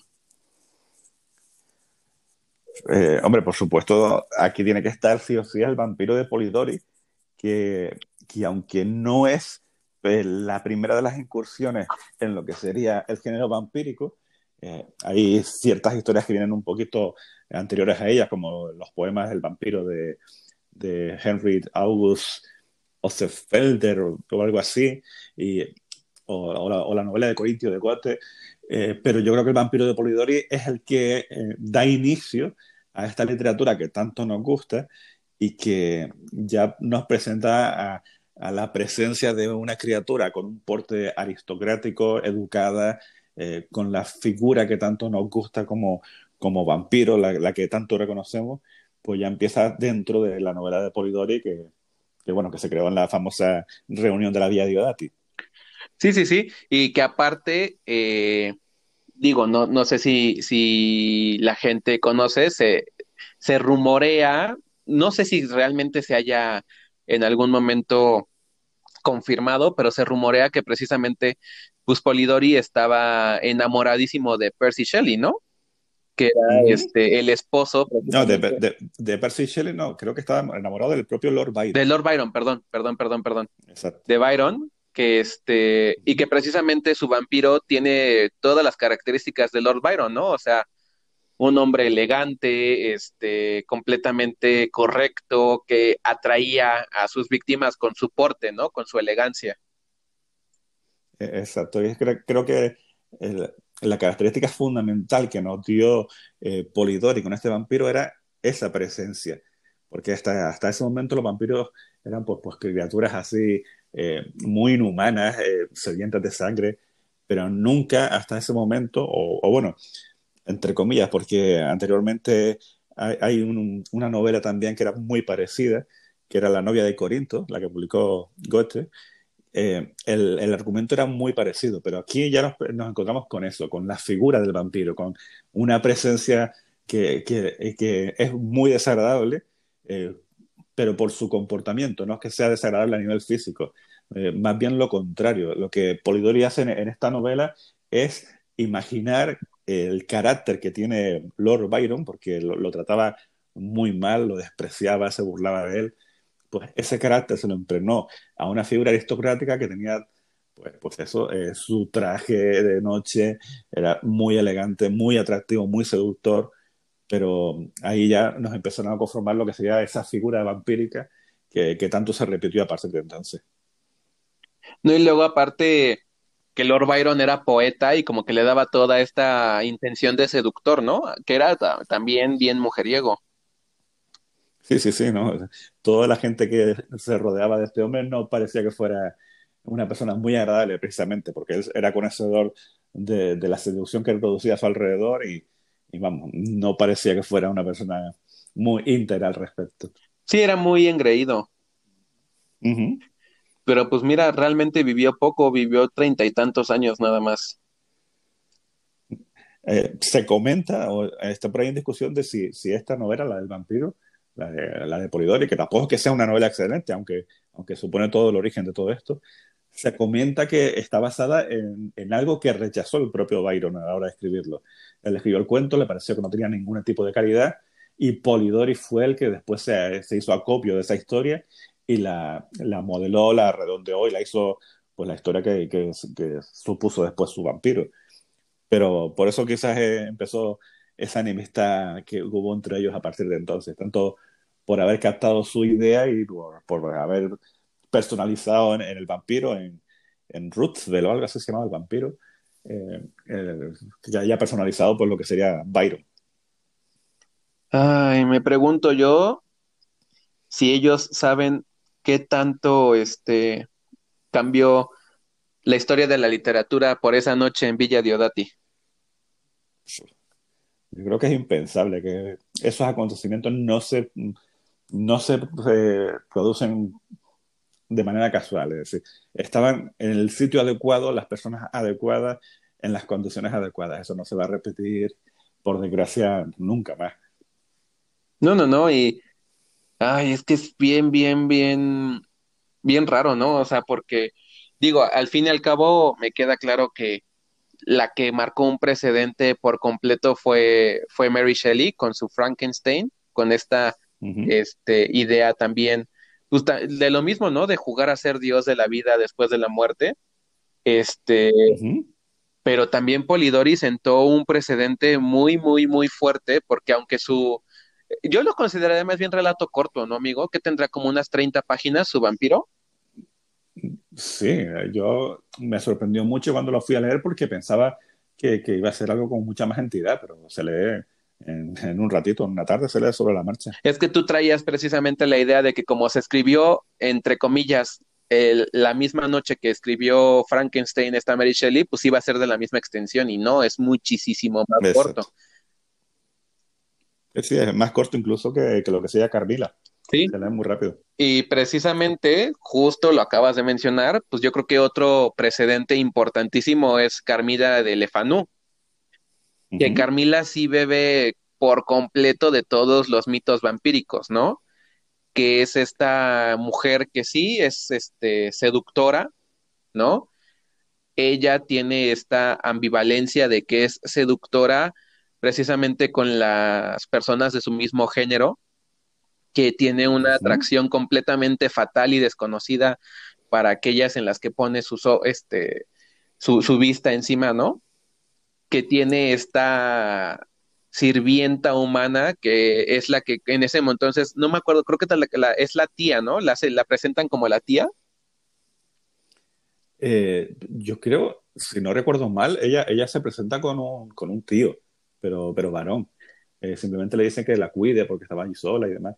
No, sí, sí, eh, pero, o sea, Carmila llega y se presenta con el, con el papá de la, de la desafortunada, pero la familia de Carmila es, un, es una mujer, ¿no? Que es la que después diría que, que, estaba muy ocupada, que tenía que irse al norte a, a, checar cosas y muchas cuestiones y que les encarga a, la, a Carmila. Y la dejaba allí con ellos, en casita. Sí, su, deja ahí su incubo. Pero ahí lo, más interesante de Carmila, que para mí creo que es de mis, de mis novelas de vampiros favoritas, eh, aunque tampoco que sea una novela muy extensa, pero para mí sí es de las mejores que hay escritas, es que por primera vez tenemos la seducción, que es parte fundamental en lo que sería la, la literatura de los vampiros, la presencia de esa seducción innata, de esa capacidad de anular la voluntad de la víctima, pues aparece por primera vez con esto, con Carmila.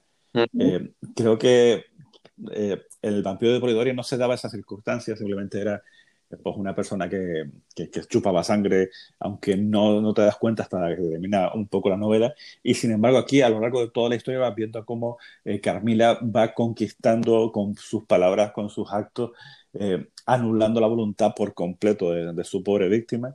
Y, y es una, uno de los tropos que después se empezó a repetir en cada una de las novelas de vampiros, Drácula mediante. Eh, eso por un lado, y por otro lado, introduce por primera vez la figura o, el concepto de, casa del vampiro, donde nos aparece ya por primera vez un, médico un científico, una persona que, que, está estudiando el comportamiento de este tipo de criaturas y que ya tiene los métodos para, para intentar atraparlas y, y, matarlas. Sí, Esas eh, son las, las, mayores innovaciones que tuvo una novela como la de Lefano. El primer Van Helsing, ¿no? Exacto. No. Hessel, que, recuerdo mal. Y súper interesante porque yo, por ejemplo, cuando yo, cuando yo leí Carmila, que, que serán como 90 páginas, posiblemente 80, 90 páginas, y creo que estoy exagerando, ¿eh? Sí, sí, este, aproximadamente. es muy, muy corto. A mí me sacaba un poquito de onda porque tú vas la idea, como te digo, nuevamente vas con la idea de Drácula, ¿no? O sea, de este, este, pues de este ser muy elocuente, muy manipulador, ¿no? Muy misterioso. Y realmente eh, el libro de Carmila, como tú lo ves narrado desde la perspectiva de esta otra chica, que es la, la interesada de Carmila, por así decirlo, este, Carmila tiene muy pocos este, diálogos, o sea, realmente ella está completamente rodeada por este halo de misterio impenetrable, o sea, porque no hay manera de que ella diga ni de dónde viene ni a dónde va, y que te das cuenta ya cuando, ahorita por ejemplo, ya que sabemos todas estas características del vampiro, pues que tienen muchísima, muchísima este, congruencia, porque por ejemplo, te das cuenta de que Lefanu estudió todo esto y en base a las características hizo su personaje. Eh, no, no pienso spoilear el relato porque el relato es muy corto, pero sí hay una parte en la que Carmila, por ejemplo, la tienen encerrada bajo llave en su habitación. O sea, no hay manera de que ella salga de su habitación porque están las puertas cerradas, las ventanas cerradas, y en un prispras ella está caminando en el jardín como si no hubiera pasado absolutamente nada, ¿no? Exacto. Y toda la gente se, queda, así de, ¿cómo es? O sea, y, entran corriendo a su habitación así de, rompió una ventana, ¿no? Y no, todo está, este, completamente impoluto, ¿no? O sea, que parece, inclusive dicen ahí, parece que ni siquiera se haya acostado encima de la cama, ¿no? Sí, sí. Pero es que entre, entre Carmila, que se publicó en, el 72, y Polidori, que fueron eh, pues casi 50 años, 60 años anteriormente, ya, ya había muchísimos relatos en el que se abordaba la, la figura del vampiro y poco a poco se fue definiendo todo este tipo de características que, que ya Lefano pues, supo eh, apreciarlas todas e, introducirlas dentro de, esa fantástica historia. No, y luego a mí hay una que me gusta. Dime, dime, dime. A mí, a mí, hay una que me gusta muchísimo, que es La muerte enamorada, de, de Théophile Gautier. De Gautier, ajá. exacto, que es un relato que yo creo que tampoco tiene tanta, tanta fama, pero es muy guay, porque ahí entra el vampiro a, la tentación, a, la seducción, a, a un cura que, que, empieza a dudar de sus votos.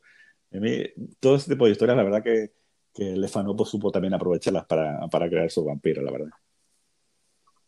Es que, o sea, es, una figura que se ha estudiado uh, muchísimo, ¿no?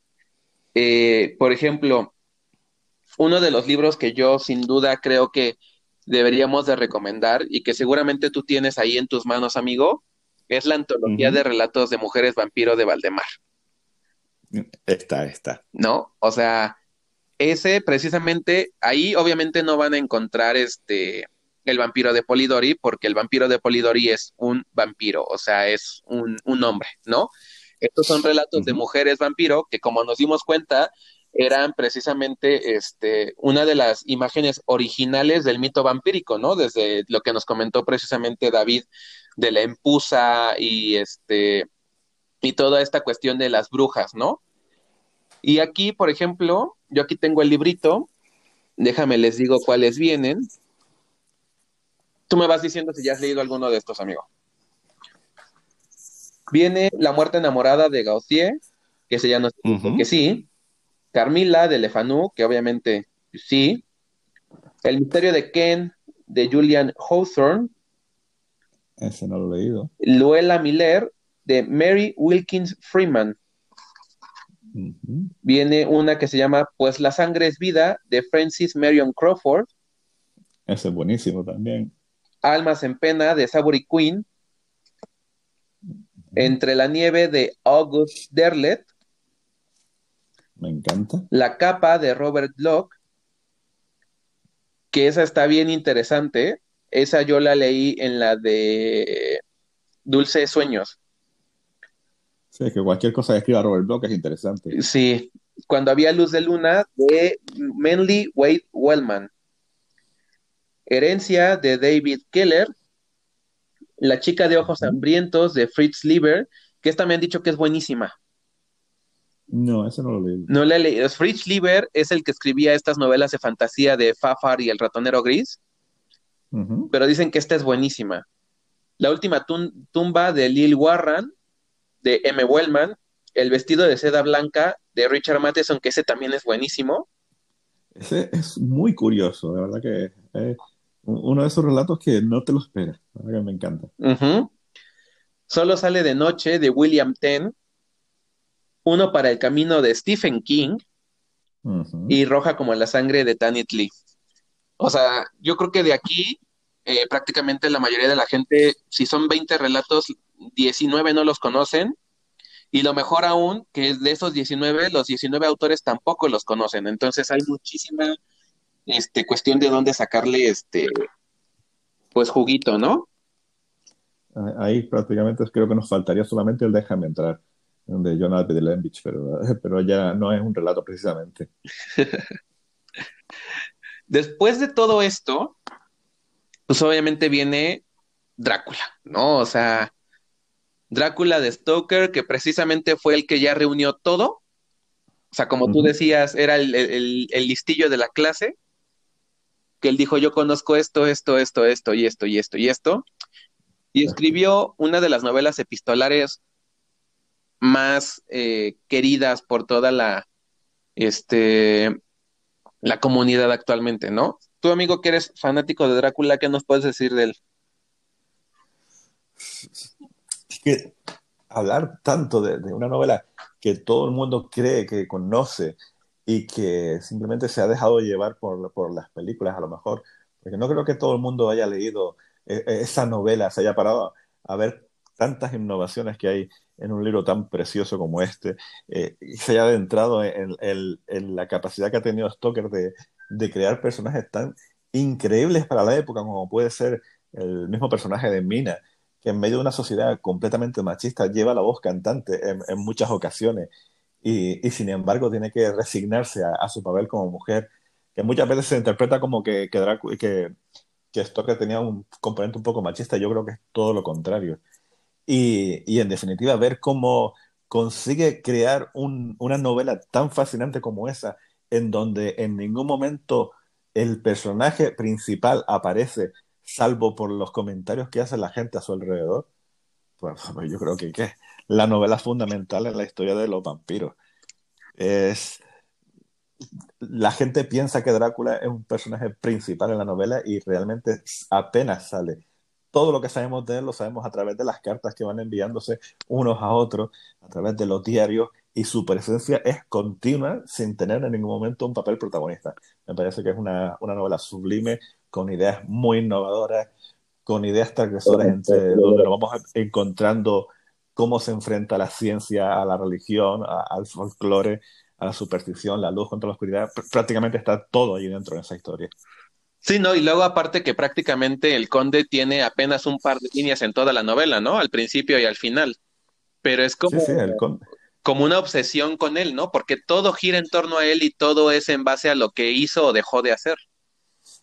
Los momentos principales en los que aparece el conde es al principio, cuando aparece Jonathan Harker en el castillo para formalizar un poco el acuerdo que quieren hacer para la compra de, de la bahía de Carfax en principio y a través de esas cartas es como vamos viendo un poco los rasgos físicos y la, eh, el, comportamiento extraño de, de, ese anciano que poco a poco va dejando de serlo. Y a partir de ahí lo que nos vamos a encontrar son las conversaciones entre el resto de los personajes que, que intuyen que hay algo por ahí que no está del todo bien, pero que no tienen muy claro exactamente lo que están pasando. Solamente saben que uno de ellos, eh, Lucy Westerner, está cada vez más pálida, está cada vez eh, más consumida, más enferma, y ellos van imaginando que, todo se debe pues, a la presencia de esta criatura que, salvo Van Helsing, nadie sabe que existe.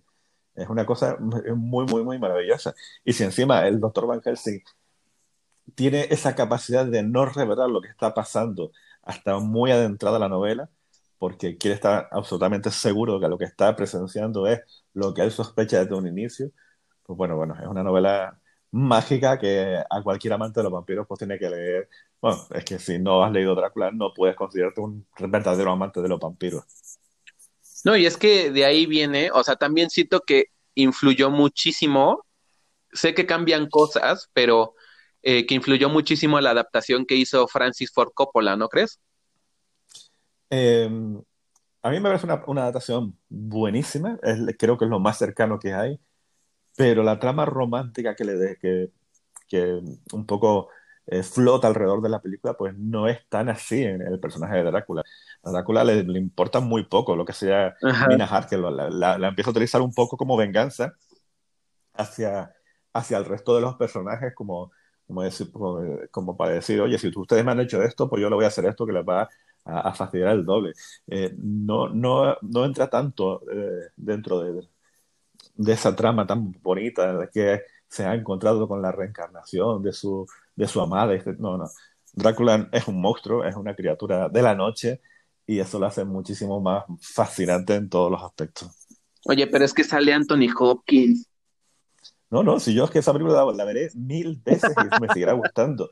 Todo lo que hay, hasta, hasta eh, la descripción física del vampiro, es la más parecida que existe. ¿Cómo le puedes eh, decir que no al doctor Hannibal Lecter contra Drácula? es que hasta yo siempre recuerdo cuando, cuando tú haces la primera descripción de Drácula en la novela, cuando te la ves con esas barbas, esos dientes, esas, esas cejas pobladas, los brazos llenos de pelo. Siempre te imaginas a un Drácula mucho más seductor y no. Eh, lo más parecido que he visto yo pues ha sido pues esa imagen de, de Gary Oldman que con, aquella barba y aquellos es lo más parecido. que me parece una, una, película maravillosa en todos los aspectos. Que fíjate que he visto que mucha gente se queja de cómo caracterizan a Drácula al principio de la película, porque ves que lo ponen así como con un, pues que será como, como si trajera un, como vestido de, de, cama, ¿cómo se llama? Pues sí, o sea, con el camisón Como un camisón con blanco y rojo y con este eh, peinado extravagante, ¿no? Que, realmente simboliza un corazón. Este, y pues obviamente hace como que mucho contraste contra esta imagen de el conde serio y recto que aparece en, la, en, el libro, ¿no? Pero siento pero que es una muy buena interpretación. Claro, eh, eh, Coppola consiguió que, esa imagen del conde ya sea canónica, se podría decir. Todo el mundo ya tiene esa imagen para siempre guardada en la memoria.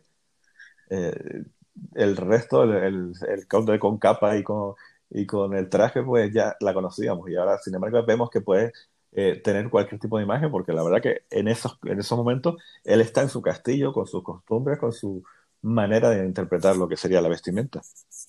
No, y luego aparte, ¿sabes? Hay una, este, hay una escena al final de la película que me, que me fascina, que es este, cuando ya está Drácula contra Van Helsing y que le dice precisamente así de, mira lo que tu Dios me ha hecho, ¿no? Exacto. Porque Drácula ya está en el otro punto en el que, a pesar de que él es el que hizo el pacto con Satanás, él ya se siente eh, olvidado de Dios, ¿no? O sea, como perdido, como sin ningún tipo de esperanza. Ya, pero por ejemplo, sí son cosas que, que también ha añadido Coppola para darle un poco de dramatismo a, a- a que él está maldito por, por amor y, y lo que hizo fue ese, ese- esa negación de Dios para poder eh, pues hacer todas las cosas que hace. Ah. Eso en la novela, por ejemplo, no se representa y de hecho una de las cosas que más se queja de la gente es el, el desenlace que tiene la historia de Drácula, que, que uno está tan acostumbrado a, a esperar un, un crescendo final y, y, y un momento así muy, muy, muy Épico. épico, y sin embargo, y sin embargo el desenlace de la novela es lo más lógico eh, a, a, la escritura que había en aquella época. La, la, mayor parte de los finales de los vampiros pues viene a ser más o menos parecida a lo que nos mostraba Drácula. Lo que pasa es que ahí estamos muy contaminados con, con, el cine actual, la verdad. Sí, pues es que al final tenemos que también entender que este libro se publicó hace que 200 años y este... Pues, 1897, pues, pues sí, 130 y tantos años. Uh -huh. O sea, y realmente estamos hablando de que era una época en la que todavía eh, había mucha injerencia por parte de la, la, religión en muchos lados. Entonces, de por sí, este tipo de libros ya eran como que un poquito de tomarlos con pinzas, ¿no? Entonces, sí, sí. la única y... manera de darle eso, pues era darle un, un, final correcto, ¿me entiendes? Donde gana el bueno, por así decirlo. Sí, pero, pero yo creo que en la época en la que se estaba eh, escribiendo esta historia, más que ganar el bueno, lo que nos plantea Stoker es el, el, la victoria de, de, de, la ciencia, del conocimiento, frente a, a, a lo que sería el folclore, a lo que sería la, el misticismo, a lo que sería, digamos, la... La iluminación la sobre el oscurantismo. Exacto, eh, porque Drácula no deja de venir de, de un país aislado, eh, oscuro, y se va a Londres en plena revolución industrial, eh, donde todos los conocimientos científicos empiezan a, a, a emerger y, y, al final, pues, la ciencia es la que consigue eh, vencer a la superstición, que es lo que estaba la palabra que estaba buscando. Hay, hay, muchas ideas dentro de ese libro que son absolutamente maravillosas. Y más que la lucha entre el bien y entre el mal, yo creo que viene a ser eso, la lucha de, de, la, de la ciencia contra la superstición. Claro. Ahora, a ver, hablando de Drácula, yo quiero hablar de tres cosas en específico contigo. Número uh -huh. uno, tú y yo somos coleccionistas. ¿Qué edición tú recomendarías para comprar de Drácula? Teniendo en cuenta que no hay una editorial que no tenga su propia edición de Drácula. Bueno, bueno, bueno. yo, yo no sé si sabes que estoy preparando un vídeo de ediciones de Drácula porque, bueno, si lo sabes porque te las he ido enseñando poco a poco. Pero después de todas las que he visto, a falta de la, de la también cotizada Reino de Cordelia, que la verdad que es muy bonita con estas ilustraciones, creo que sin lugar a dudas la edición de Valdemar es la que, la que lo tiene absolutamente todo. Sí. Es una, es una auténtica preciosidad, tanto en el formato como en el contenido que tiene esa, esa edición. Eh, dense cuenta que está incluido, aparte de, de Drácula, pues tiene el relato invitado de Drácula, tiene muchos apéndices, tiene mucha información documental de cómo se gestionó esa, esa novela. Y aunque la, la edición que tiene acá, la, la edición anotada, tiene muchísima más información, creo que lo que hace bien Valdemar aquí es separar lo que sea la novela de todos los contenidos extras que puede aportar. Porque uh -huh. a mí la edición de Acal, por ejemplo, eh, me parece bien para alguien que quiera saber mucho más acerca del mito, pero no para leer la historia en sí. Entonces, entre todas las ediciones, claro, entre, por eso entre todas las ediciones yo, sin lugar a dudas, la edición de Valdemar, que también vale lo suyo, pero bueno, eh, hay eh, solamente para la gente que realmente quiera disfrutar de, de esta historia en, su, en toda su complejidad. Efectivamente, yo estoy completamente de acuerdo contigo. Esa edición de Valdemar, de hecho, fue la edición que saqué en mi video de Editorial Valdemar. Es uh -huh. la edición de Oscar Palmer Yáñez, que la verdad hizo un trabajo exquisito. Este incluye, pues, obviamente, una introducción muy, muy extensa y muy bien hecha. Trae el texto íntegro de la obra de Drácula, este, con una traducción obviamente propia del editorial. Trae el final alternativo de Drácula.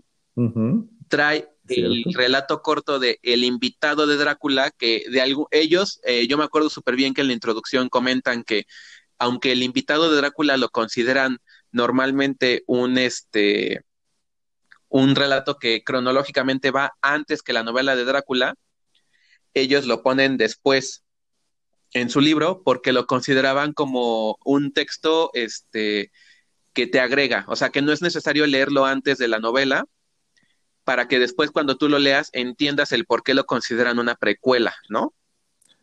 Y de hecho, Drácula es de 1897 y El invitado de Drácula se publicó en 1914.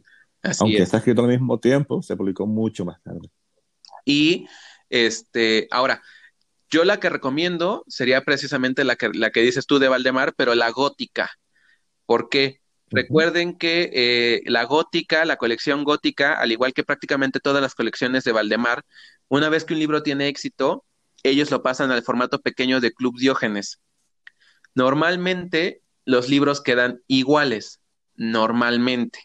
Sin embargo, este, la editorial, por cuestiones de, no sé si sea una cuestión directamente de contenido, de extensión, o también del hecho de que, pues, ya que tienes el libro de bolsillo, pues, ¿para qué te compras el grande?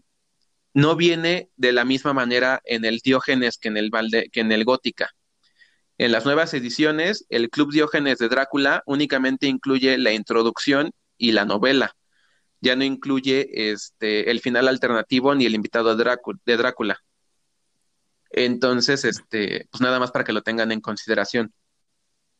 Es que ya es bastante gruesa la, edición gótica como para hacer lo mismo en, en un Diógenes. Tendría que ser enorme el libro. Te queda de mil páginas un Diógenes. Entonces, este, digo, se entiende, ¿no? O sea, me queda claro que no te vas a quejar porque primero que nada cuesta la mitad, ¿no? Y segundo, pues obviamente no puedes tener una extensión tan grande, pero para que sepan, pues obviamente el original, el choncho, el grande, es el que trae todo, ¿no? Esa es una. La segunda, hablando de Drácula, hay dos obras que están relacionadas directamente con el libro, que a mí me daría mucha eh, ilusión poder comentar contigo. La primera ya la mencionaste indirectamente hace rato, y es El año de Drácula de Jim Newman. ¿Tú qué opinas de ese libro? Pues eh, te opino que no lo he leído, que lo tengo aquí en casa y me parece que la idea es muy, fan, eh, eh, muy acertada la, la, historia, el pensar que Drácula ha conseguido vencer en, sus principales objetivos, que era llegar a Londres y, tener allí todo un mercado de, de jovenzuelas que poder llevarse a su despensa pues creo que la historia esa en sí es muy, muy interesante. Pero la verdad que tampoco te puedo hablar demasiado porque no la he leído. Tengo por ahí entre, entre tantos pendientes. Bueno, pues lo que pasa con el año de Drácula es que es eh, una ucronía, ¿no? Que es la el típico género que, ¿qué pasaría si? Normalmente las ucronías más eh, famosas, pues es cuando se escribe sobre la Segunda Guerra Mundial, ¿no? ¿Qué hubiera pasado si los nazis hubieran ganado, ¿no? Entonces, pues aquí aplica lo mismo, pero con el conde. ¿Qué hubiera pasado si en vez de tener el final que ya todo mundo conoce, pero que pues de alguna manera no estamos mencionando tan directamente, eh, sucede en Drácula, él hubiera este, logrado llegar, y no solo eso, ¿no? Sino que Jim Newman lo pone en el trono de Inglaterra, porque logra seducir a la reina, ¿no? Entonces, está bien, bien padre. es este, fantástica la, la idea. Ahora, hay que tener en cuenta, me parece que este libro del año de Drácula, eh, como tuvo un éxito tan rotundo, eh, después el autor pues aplicó la que siempre hacen todos los autores, escribió secuelas, ¿no?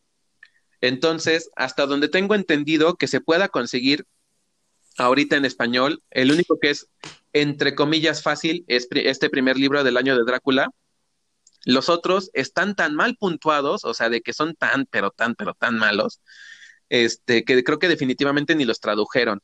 Y si los tradujeron, ya tienen años descatalogados. Entonces, este, pues en esa parte de la que la gente ni se preocupe, con el que lean el año de Drácula es más que suficiente.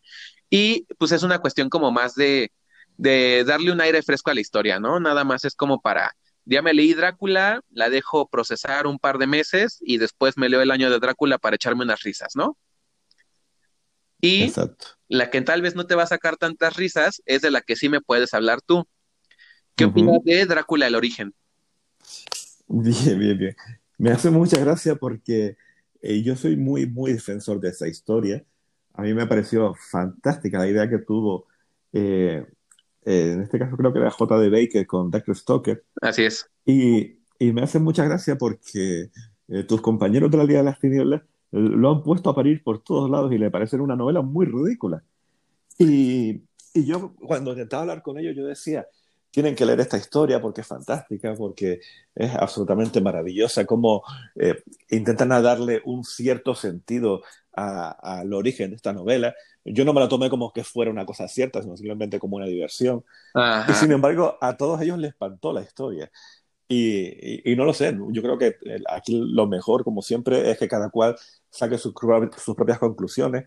A mí me resultó muy, muy, muy, muy, muy, muy, muy divertida y muy de de homenaje o muy de aprovechar que, los que disfrutamos mucho de Drácula, pues presentar una serie de, de conceptos que, que, están muy asociados con la novela de Stoker.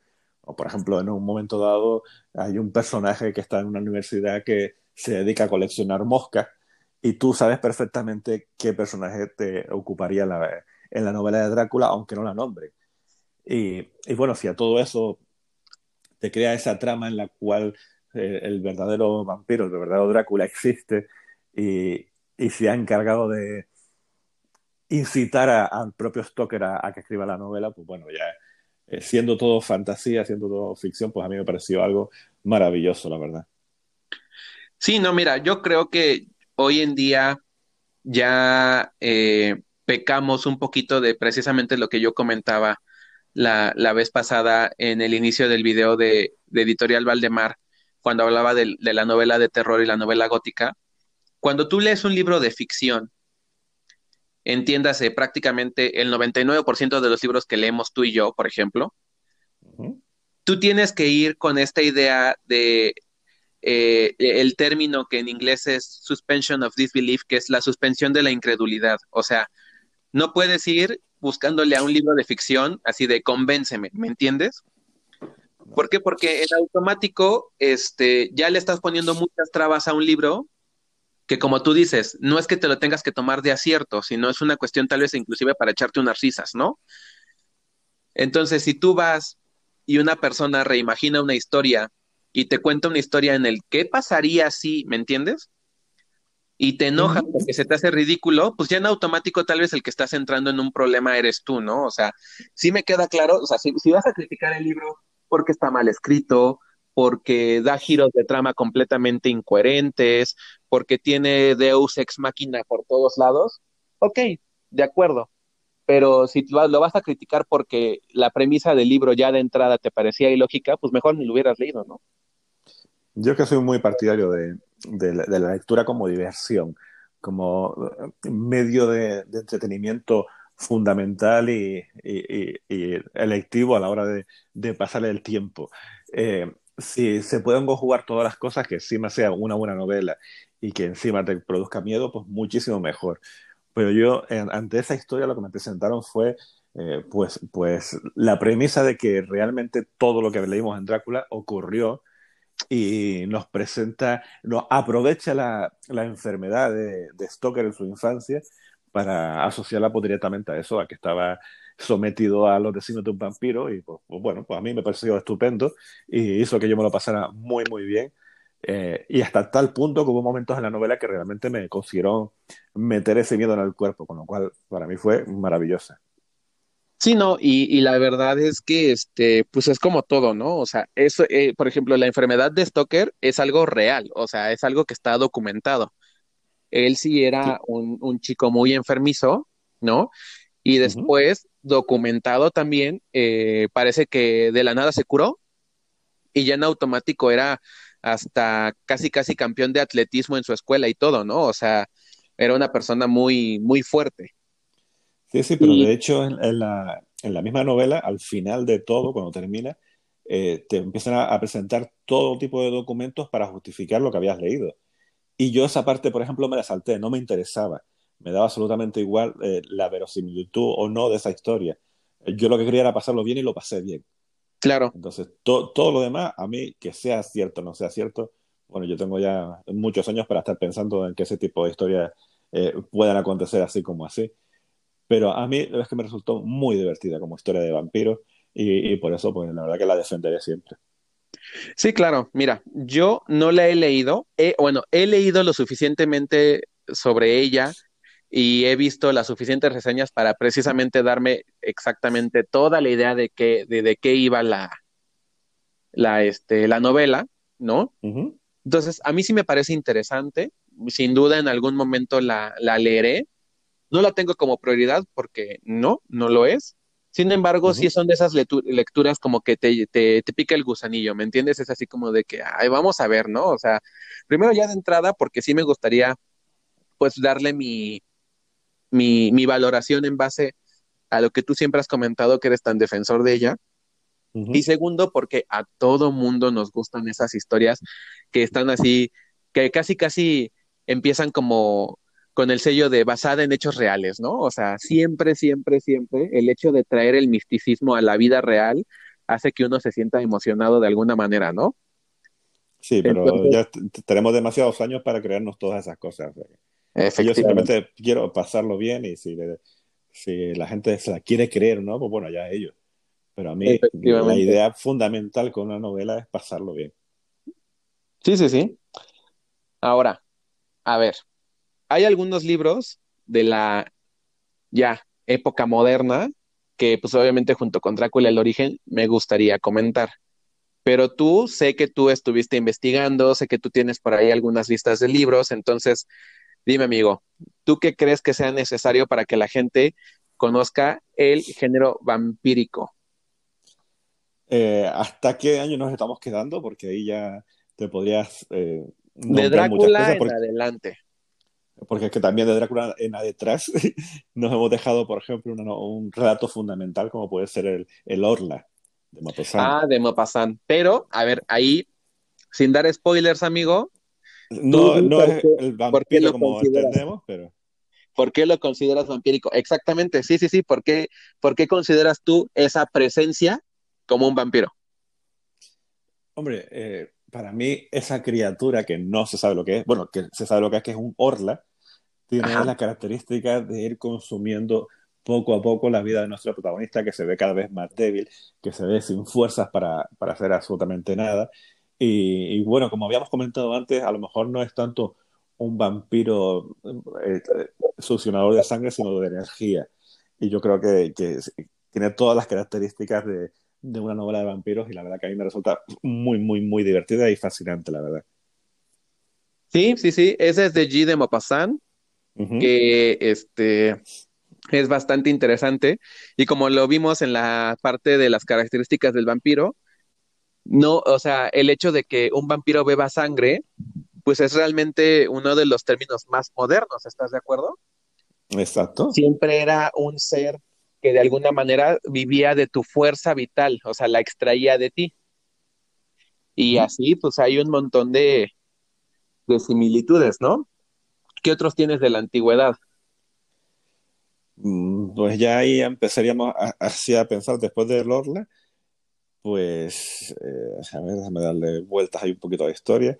Bueno, Horacio Quiroga tiene un, un, relato también que se llama El vampiro, pero yo creo que ahí me quedaría más con el almohadón de plumas, que me parece una cosa bastante, bastante eh, sugerente e interesante pero creo que el, avance que se produce con los vampiros, quitándonos de encima a Poe con algunos de sus relatos, como, como puede ser el de, el, de, el de Ligueya, que también es una historia de vampiros, y, y, bueno, la época de, del horror cósmico también tenemos esas criaturas.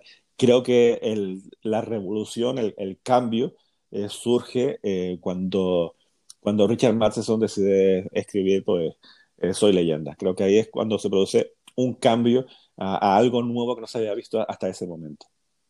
Sí, sí, sí. Sí, mira, como lo comentas tú, si nos vamos a la parte de horror cósmico, tenemos el color que cayó del cielo, por ejemplo, ¿no? Que es también. el vampiro estelar.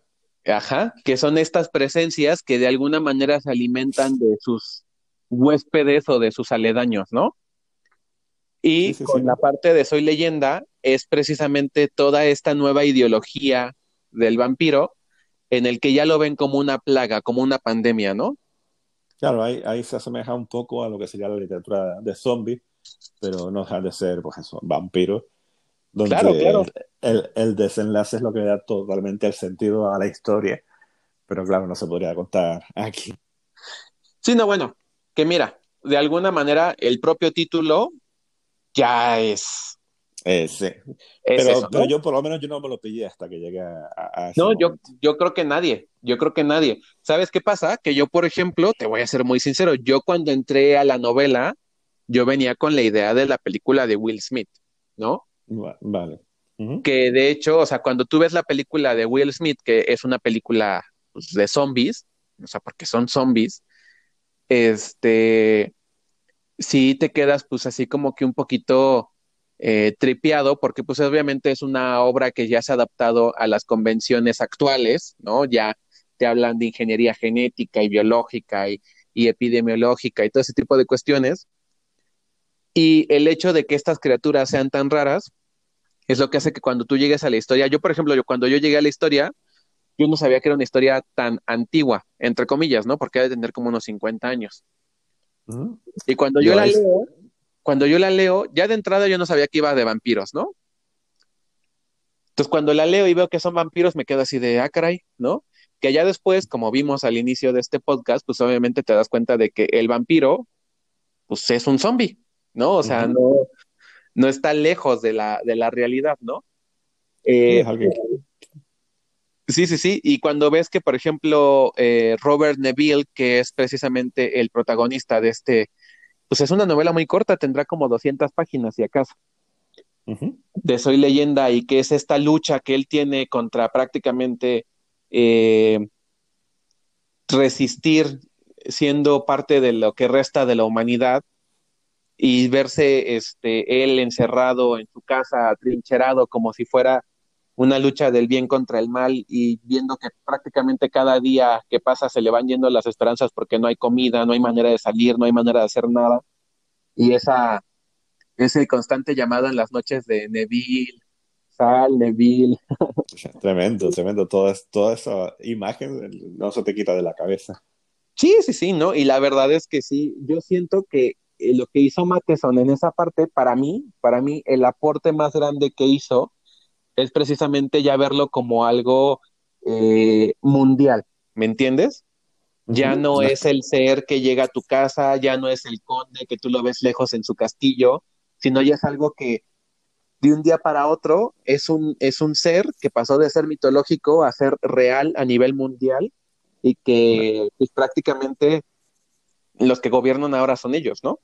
Claro, la amenaza global es lo que hace que, que esa novela tenga sentido, sobre todo que dé sentido a, lo que sería el personaje de Neville y el título de la obra. Sí, sí, sí. ¿Qué otro libro consideras tú básico, amigo?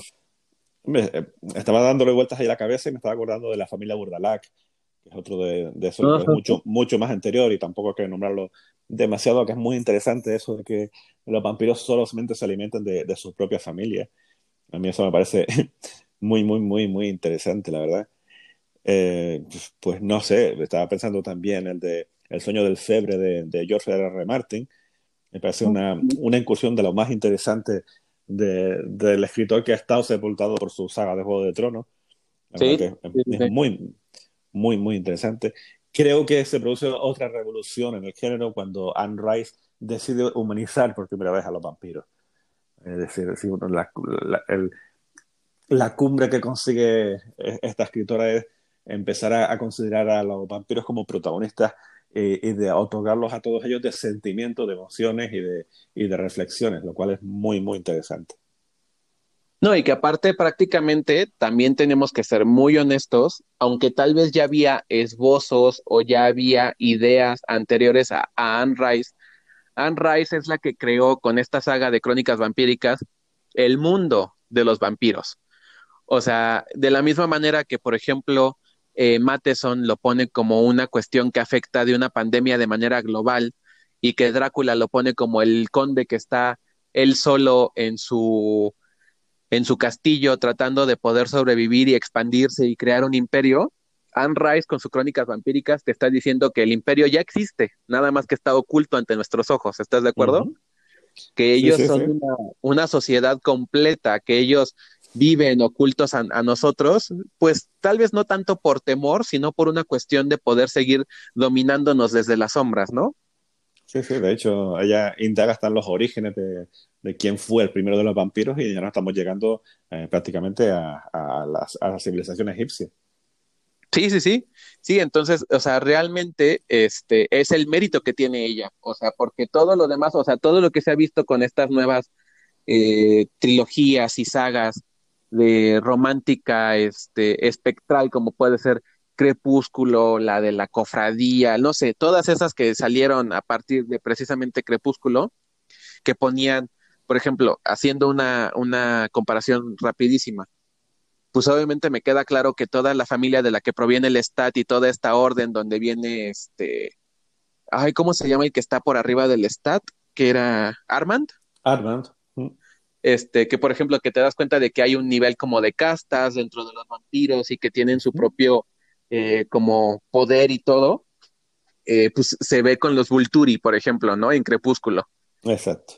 Que es como que la familia gobernante de los vampiros, ¿no? Sí, sí, eh, la verdad que es una institución que ya, ya se ha ido repitiendo muchísimo en casi todas las películas, sobre todo actuales. Y es una manera de precisamente organizar el mundo de los seres míticos, de los vampiros, como el mundo humano. O sea, si los humanos tienen sistemas de gobierno que va desde los monárquicos hasta los democráticos, pues obviamente ellos también lo deben de tener. Y pues como ellos son seres antiguos, ellos están en la monarquía todavía, ¿no? O sea, ellos viven de reyes, de, de este, de, de todo este esquema en el que una familia es la importante o la sagrada, ¿no? Porque son los primeros vampiros los que eligieron, ¿no?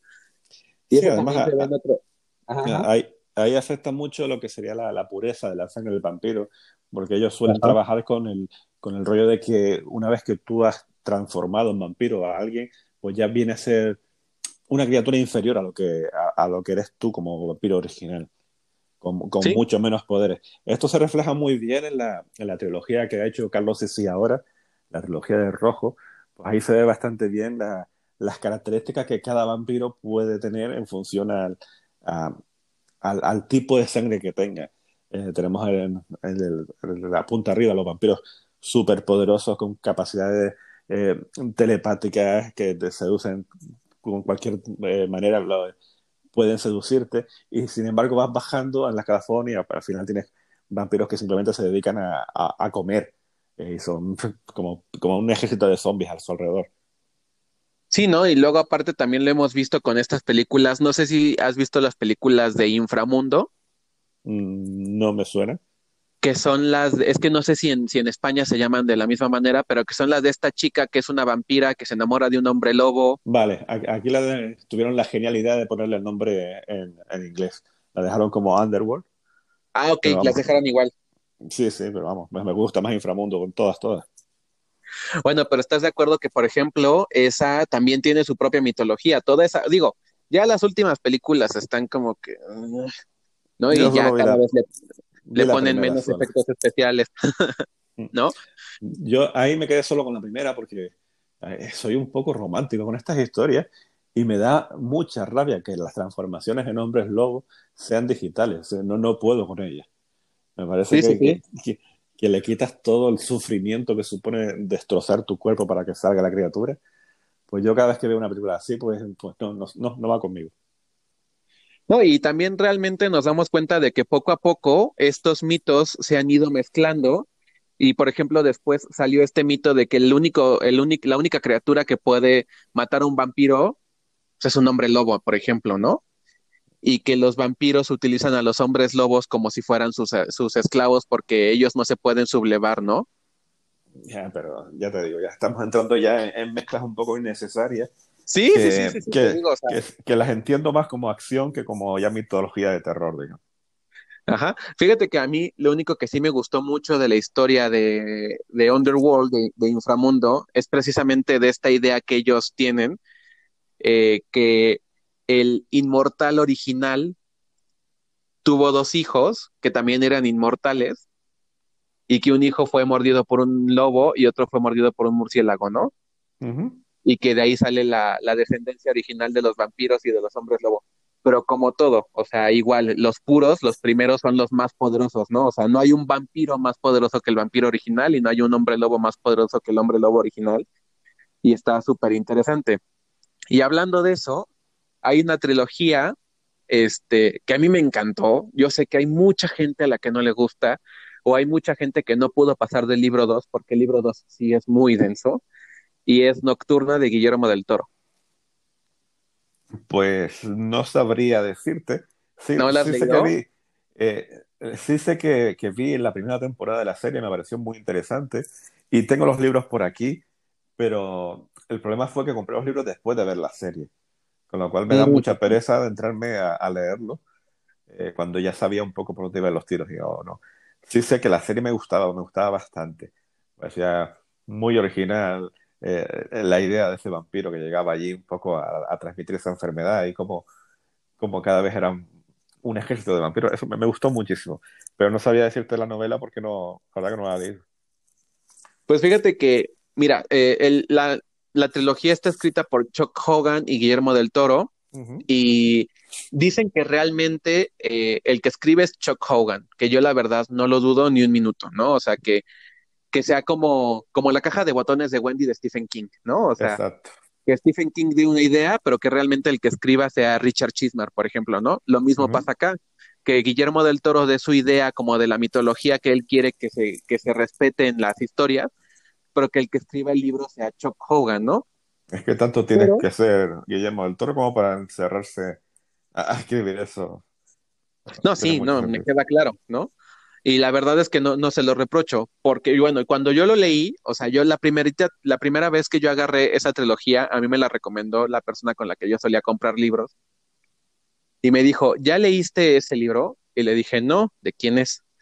Me dice, pues es del director de Laberinto del Fauno. Yo nunca había visto el, el, laberinto del fauno, o sea, eso fue hace muchos años. Entonces me dijo, no, pues se está vendiendo muy bien, que no sé qué.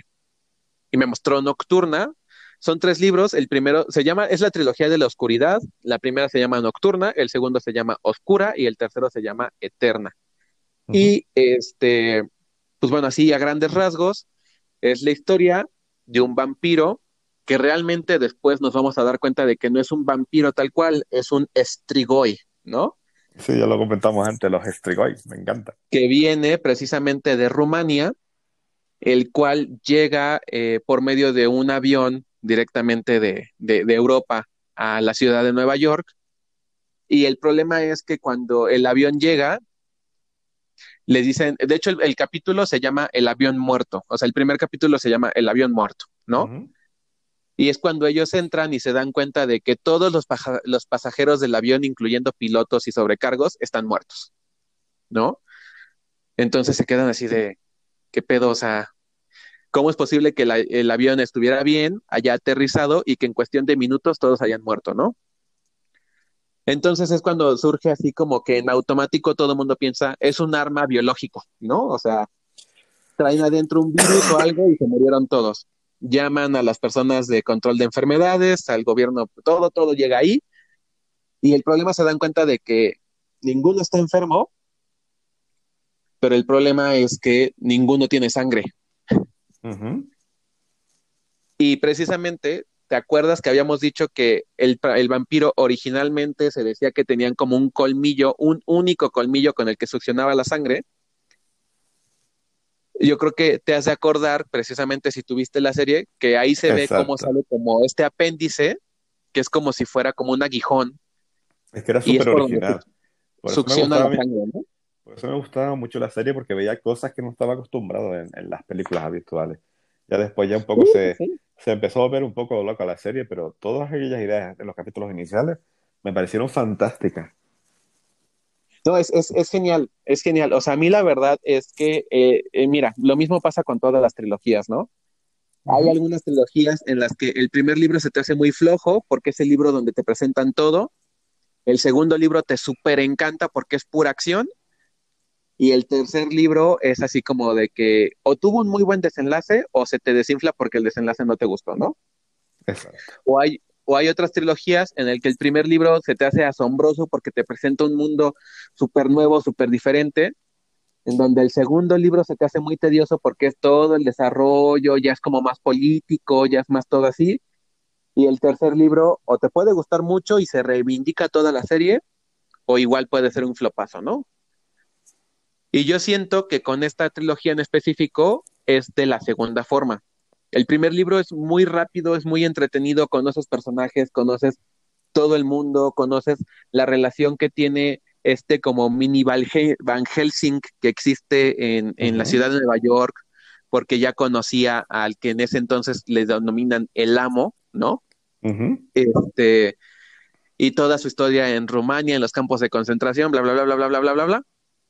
Este, el segundo libro ya es más de desarrollo, es más de cuestiones personales, de cómo se relacionan los personajes, etcétera, que de hecho es bien raro porque el primer libro han de ser como 700 páginas, el segundo libro han de ser como 400 páginas y el tercer libro han de ser casi mil. Entonces, te das cuenta de que el segundo libro como que no sabían muy bien qué hacer tal vez los autores, porque tenían el principio y el final, pero no desarrollaron como que muy bien el intermedio.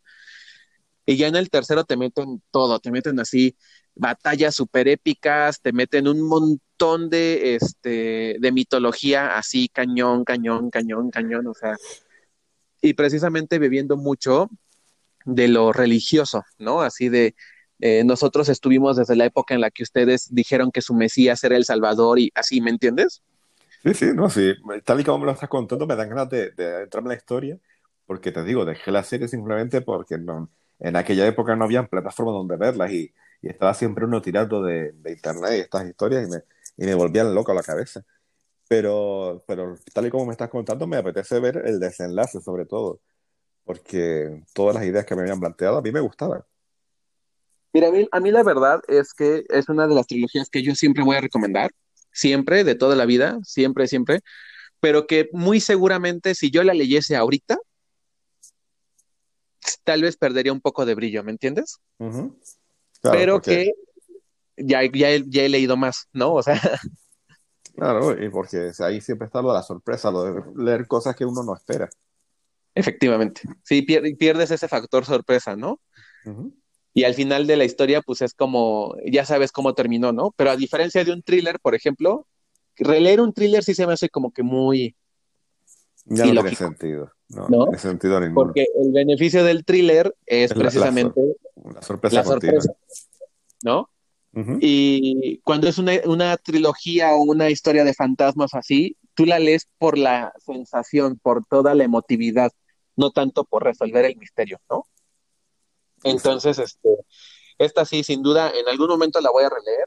Ya en el momento en el que la relea, les diré a todos, incluyéndote, a ti, amigo, qué, qué me pareció, si sigue brillando tanto como la primera vez. Pero sin duda es una que tienes que leer. Sí, sí, lo que pasa es que lo que hablamos siempre de, de las relecturas siempre son recomendables y, y buenas, pero yo que tengo tantas novelas por delante por leer que me da un poco la sensación de que, de que el tiempo que puedo ocupar en leerme una novela que ya he leído, pues lo podía estar ocupando descubriendo otras. O sea que a, a mí me cuesta mucho releer las historias.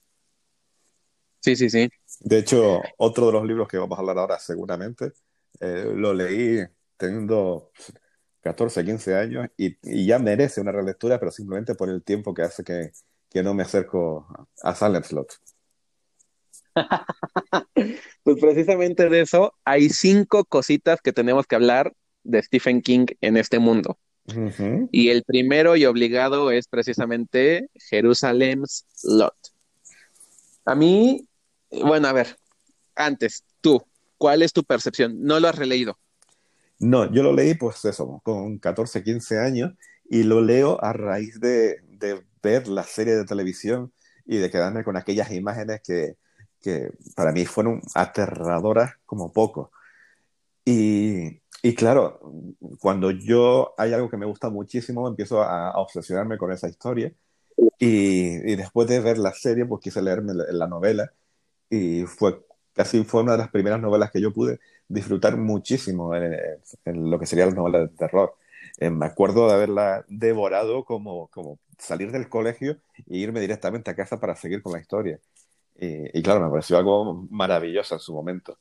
Por eso me gustaría leerla ahora de nuevo para analizarla de una manera mucho más crítica, para ver si es tan buena como, como el recuerdo que tengo todavía. Pues mira, te voy a ser bien sincero. Yo, por ejemplo, eh, Salem Slot para mí tiene un, un significado súper especial. O sea, pero súper especial es prácticamente, eh, si me voy a emotividad, híjole, yo creo que estaría a la altura o casi, casi, casi quitaría a It de mi libro preferido de Stephen King. Con ese libro prácticamente todo se unió en la vida, en el mundo, o sea, los planetas se alinearon, los chakras, todo, porque fue súper, súper fortuito. O sea, esta misma persona que me recomendó a mí Nocturna de Guillermo del Toro, que yo le he platicado mil y un veces en muchos videos y en muchos este, hangouts que había hecho en mi canal y todo. Eh, yo antes compraba los libros cerca de un mercadillo que estaba por donde yo vivía y ahí un señor revendía libros porque él iba a comprarlos a las, a las librerías o a las editoriales y él los revendía pues a un precio especial, ¿no? El beneficio de eso es que este, pues él tenía títulos que ya en las librerías ya no existían porque él se iba quedando con mercancía de años. Entonces, cuando él vio que yo entré en mi época de leer a Stephen King y que tenía, ya me había leído It, ya me había leído Misery, ya me había leído Cementerio de Animales, ya me había leído El Resplandor, ya me había, ya me había leído La Milla Verde, eh, él agarra un día y me dice, léete este, y me sacó la edición de Salem Slot, la ilustrada, la que viene eh, con la portada de color negra.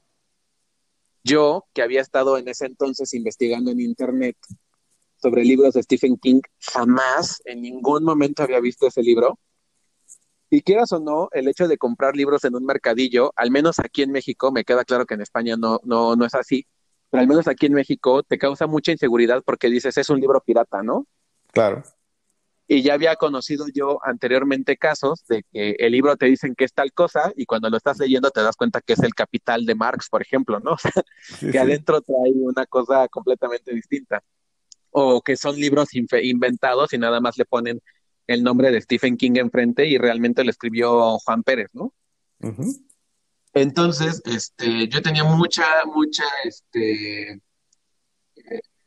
pues, o sea, no confiaba en que fuera un libro bien, entonces le dije, ay, déjame pensarlo. Ese día llegué, busqué sobre el libro y me di cuenta de que sí, que efectivamente es un libro de Stephen King. Amigo, no te voy a mentir, Después al otro día fui, se lo compré, me lo leí en un día.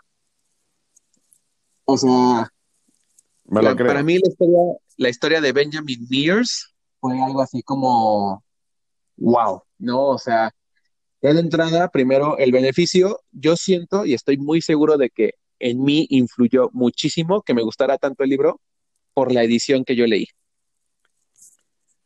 porque era una edición que ya de entrada trae una introducción de Stephen King, en la cual te explica cuál es su motivación para escribir esta obra, que prácticamente se reduce en que él dijo, ¿qué pasaría si Drácula visita los Estados Unidos? ¿No? Segundo, que viene la obra íntegra, que eso es bien importante. Eh, Salem Slot, como tiene muchas connotaciones religiosas, fue censurado en muchos, en muchos países incluyendo España, lo que implica que si se, censuró en España, nos llegó a México censurado también. Entonces, esa edición, la ilustrada, viene íntegra, o sea, viene sin toda la parte de las censuras. Y aparte, al final, traía otros dos eh, relatos, que son de los que vamos a hablar después, y aparte, escenas eliminadas. Entonces, de alguna manera ya tenías todo el panorama de la historia completito con una introducción y a mí me hizo apreciar muchísimo la historia. He conocido gente que lo lee y es así como de que está bien, ¿no? Claro, Pero a mí me fascina. No, está, dentro del contexto. Sí, sí, sí, no, y la verdad es que a mí me sacó muchísimo de onda porque trata precisamente toda la parte de las características de los vampiros más aparte de su relación con los símbolos religiosos, ¿no?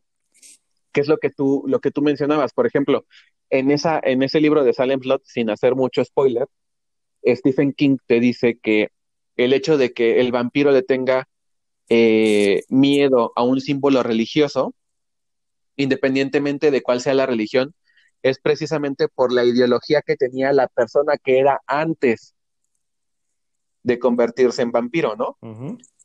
Entonces te dice, si tú eras una persona católica y te conviertes en un vampiro, ideológicamente tu mentalidad va a ser que como tú sabes que eres un ser profano, en automático todos los símbolos religiosos de tu religión van a hacer que tú te sientas incómodo, ¿no? Que tiene todo el sentido del mundo. Sí, sí, sí. Pero, o sea, él te lo pone así, ¿no? O sea, él te lo pone así de no es que una cruz en automático te haga que te retuerzas en el, en el, en el suelo, ¿no? Dice, no, dice, no tiene nada que ver con eso. Dice, es una cuestión de ideología, es como asintomático, ¿me entiendes? Este, entonces, este, pues es así como, como algo, algo extraño, pero que a mí en, en su momento me, me satisfizo la, la explicación. Y, y, y, relacionado con Salem Slot, pues están los otros dos relatos que tienen que ver con él. Uno que es Los misterios del gusano, y otro que es Una para el camino. De esos sí los has leído también. Sí, también los he leído ambos relatos, pero yo, por ejemplo, eh, cuando leí El misterio de Salem no sabía nada de, de todo esto que me estás contando. Yo eh, directamente en aquella época, estamos hablando de años 80, aquí eh, Internet no existía prácticamente. Eh, yo lo único que encontraba era que en las librerías estaban novelas de Stephen King porque no existía otro autor de terror, seguramente lo existiría, pero yo no lo conocía. Y con la, la paga que solía tener, que me daban mis padres, pues poco a poco me iba, en función a la, a la cubierta del libro, pues me iba haciendo con esas historias claro, de las primeras que pude conseguir fueron las que había visto en películas, que fue Silent Slot y la de Cementerio de Animales, eh, que las dos, como dices tú, son las que les tengo muchísimo cariño. Pero no tenía de idea de que, de que existieran los misterios del gusano, y, ni mucho menos pues, pues el, el, otro de los relatos. La verdad que eso los, los, he ido descubriendo ahora con el tiempo, y, y creo que en cierto modo ha sido mejor que, que fuera así, porque un relato tan complejo como el de la Misterio de los Gusanos no se podría entender eh, englobado dentro de, de, esta genial novela si no sabes exactamente eh, lo que quería transmitir Kine con, con un relato tan extraño como ese. Sí, sí, sí. Y es precisamente lo que habíamos dicho, ¿no? O sea, un ser profano como un vampiro solamente puede habitar en una tierra que ha sido profanada anteriormente, ¿no? Exacto y ellos lo profanan ya metiéndose con dioses hasta primigenios, ¿no? Claro, es que eh, el relato ese, yo casi más que englobarlo dentro de Silent Slot, lo englobaría dentro de todo el ciclo de Lovecraft y de lo que supone el horror cósmico, porque eh, tú sabes que, que, es el origen de todo, pero básicamente por la localización donde se donde sitúa el relato y porque sabes que se ha creado algo, pero que no tienes muy claro exactamente lo que es, porque no se presenta un vampiro como tal, pero, pero claro, es un relato fascinante eh, que si te gusta la literatura de horror cósmico, pues tiene todo, todo, todos los, los, los, puntos básicos que tiene que tener un, un, relato de ese estilo. Desde la presencia de manuscritos antiguos que no puedes revelar a la, de una criatura de, de, otras dimensiones que está eh, buscando el modo de, de, llegar a casa y por supuesto la presencia de, de una maldición familiar que, que te va a atrapar tarde o temprano. No, y yo siento que algo que ha jugado mucho en contra de la novela, hoy en día ya se, este,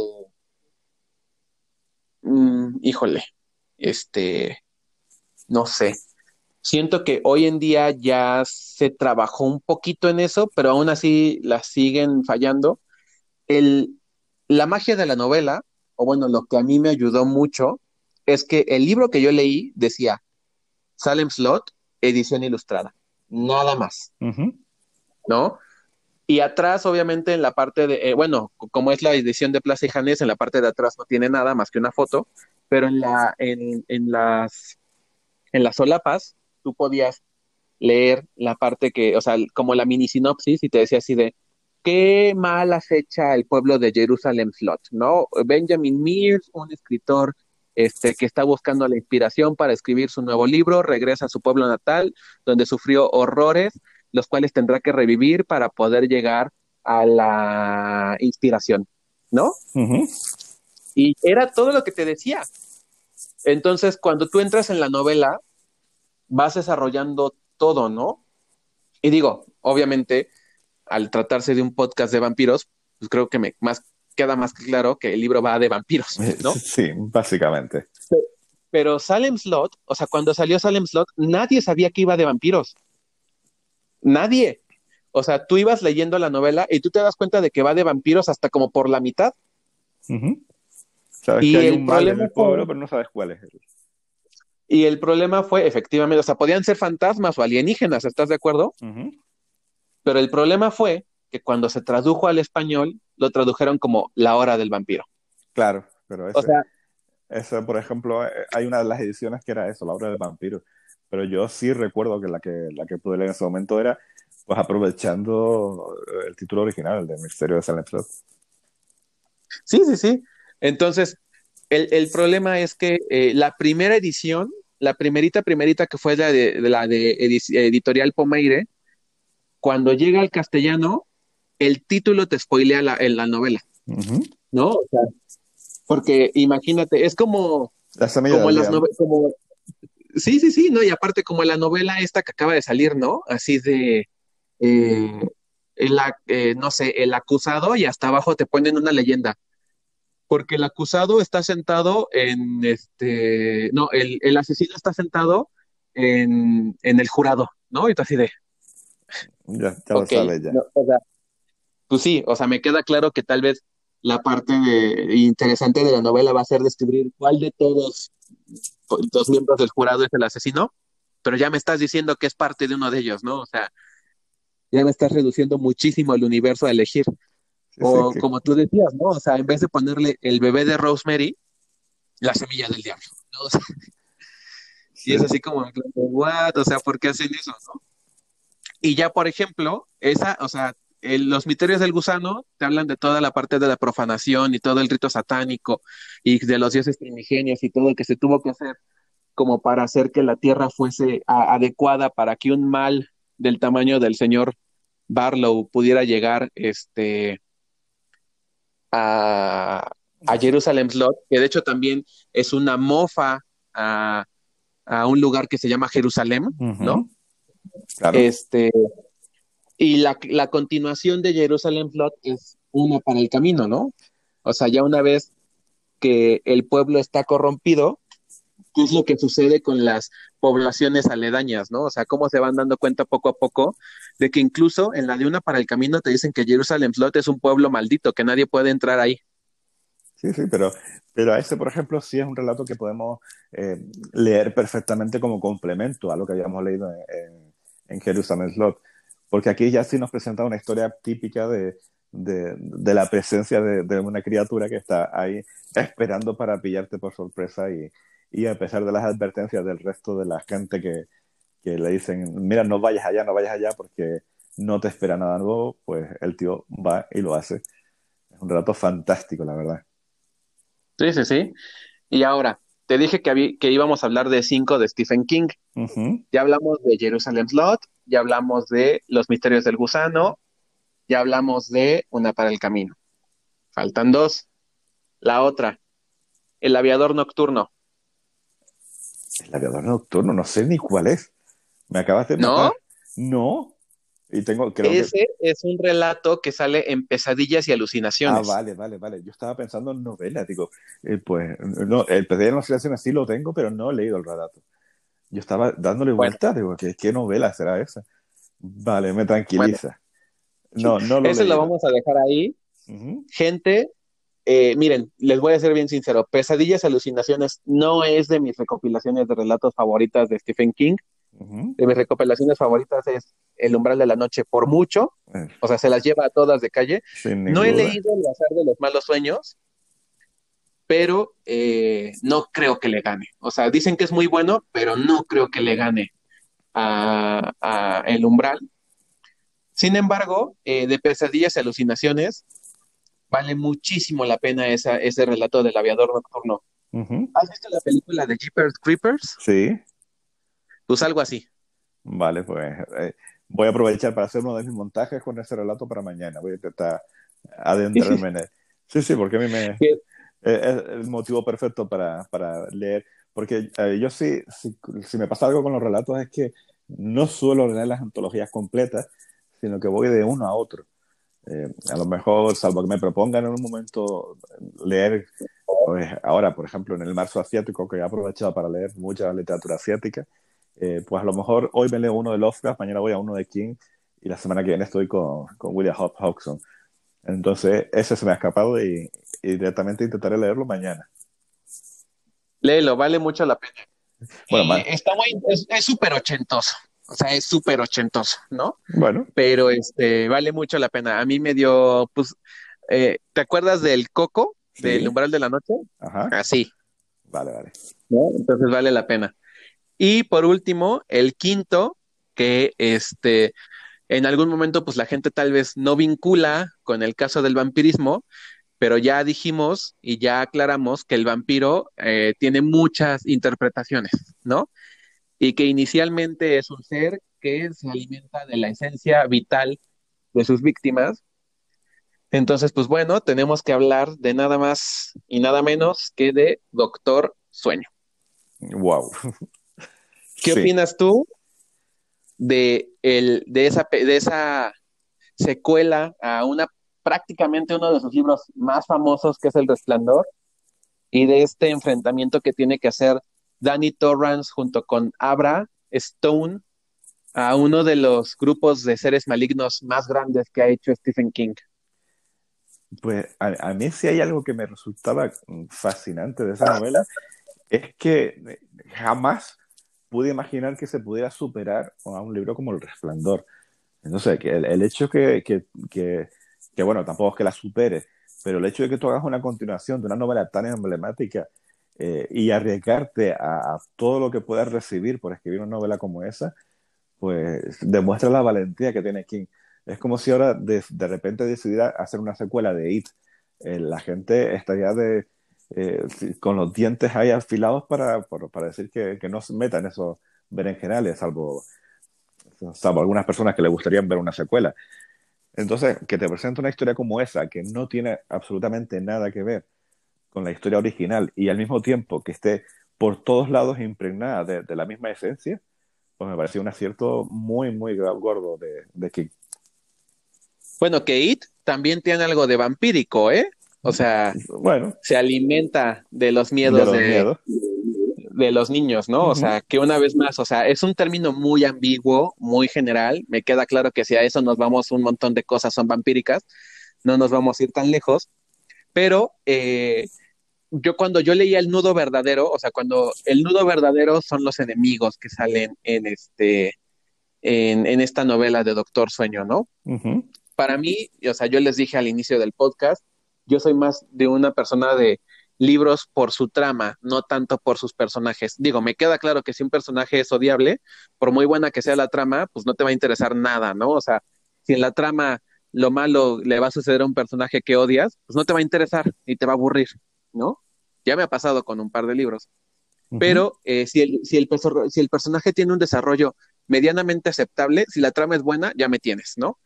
Y con este libro, con esta biología, hay un, hay un tema bien particular porque El Resplandor es un libro de puros personajes, o sea, es un desarrollo de Jack Torrance enorme, o sea, es meterte a su psique, ver todos sus problemas, ver todo su desarrollo como papá, como hijo, porque también hablan de cuando él era pequeño, ¿no? Y prácticamente... La repetición de los errores. Sí, claro. Y prácticamente el Overlook es nada más este tablero de ajedrez donde se ponen todas las piezas, ¿me entiendes? Mientras que Jack va moviendo a sus peones y a sus caballeros, y Dani es prácticamente la reina del oponente, ¿no? Tratando de ocultarse para que no le den jaque mate. Y con Doctor Sueño cambia por, completo toda esta, esta visión de la historia, en la que tal vez ya no se mete tanto a desarrollar los personajes. O sea, ya no, sí te habla de Dani, sí tiene un proceso de crecimiento, porque Stephen King siempre desarrolla muchísimo sus personajes, pero King ahora se va más por una trama.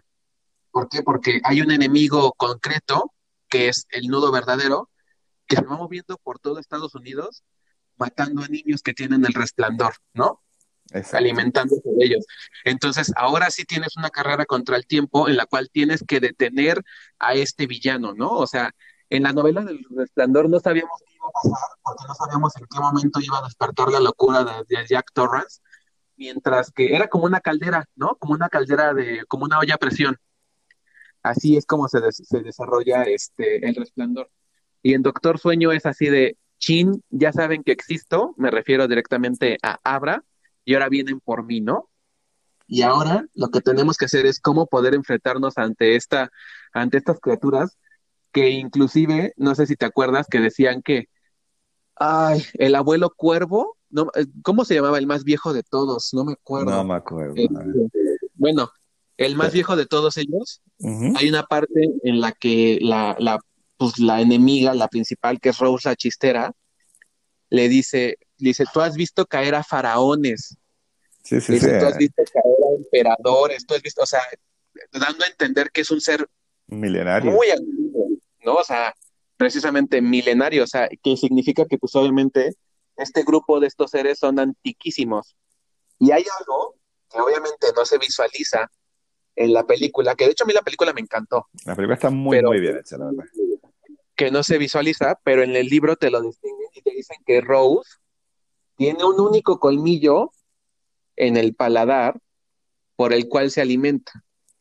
Y volvemos otra vez a, a, cómo realmente debería alimentarse este tipo de criaturas. Claro, claro, entonces te están diciendo, o sea, con todas las letras, te lo está diciendo Stephen King, son vampiros. Exacto. ¿No? Y además... Eh, no como los entendemos, porque no chupan sangre, pero ellos se alimentan del dolor también. Es que es otra de las ideas principales que, aparte de que King, como siempre, vuelve otra vez a, por los niños, eh, que les da absolutamente igual que, se, que, desaparezcan, aquí vemos como eh, absorben esa energía de, de, todos ellos con el resplandor. Siempre, siempre con una idea muy, muy innovadora eh, y además que, que con esta coherencia. Sí, pues no, mira, a mí la verdad es que Doctor Sueño sí es un libro que quiero releer. O sea, yo en el 2019, 2019, 2018, no recuerdo muy bien, estoy casi seguro de que fue en el 2019, releí El Resplandor y me gustó muchísimo más ahora que lo releí que la primera vez que lo leí, porque eh, entendí muchísimo más de la personalidad de Jack. Claro. Si tú lees ese libro siendo un niño de 16, 17 años, posiblemente lo que te guste sea toda la cuestión de los fantasmas y el hecho de que parece que el Overlook está, este, o sea, el Overlook en sí mismo parece ser un personaje más, ¿no? Y todo este descenso a la locura y el hecho de que Dani se pueda comunicar con un amigo imaginario que realmente es él, pero más grande, bueno, es un rollo que hay ahí, ¿no? Pero ya cuando lo lees, siendo pues, una persona más adulta, eh, yo supongo que siendo padre te cambia muchísimo la perspectiva pero siendo una persona más adulta y te das cuenta de que las preocupaciones de Jack son súper, súper, súper humanas en el aspecto de que no tengo dinero, estoy fracasado, claro. Este, amo a mi esposa y amo a mi hijo, pero toda mi vida ha sido una mierda y mi vida se va a seguir repitiendo en el mismo bucle. O sea, cuando te metes más en la cuestión humana del personaje, que son cuestiones que tal vez antes, si eres un lector principiante, tal vez no notas tanto o que realmente ni siquiera te interesa tanto notar, te das cuenta de que Stephen King es un maestro. Claro, y porque ahí te das cuenta que tú siendo adulto eh, ya entiendes ese tipo de, males que te acechan, porque es lo ves reales, porque, porque ya eres consciente de que todo lo sobrenatural, pues bueno, pues puede asustar a los niños, puede asustar a cualquiera, pero, pero a ti lo que realmente te da miedo es que, que te veas en la situación en la que estás Jack en ese momento. De hecho, uno de los momentos más inquietantes de la novela es cuando, cuando está él simplemente hablando con el barman eh, y va viendo cómo ya su cordura se está desapareciendo por completo.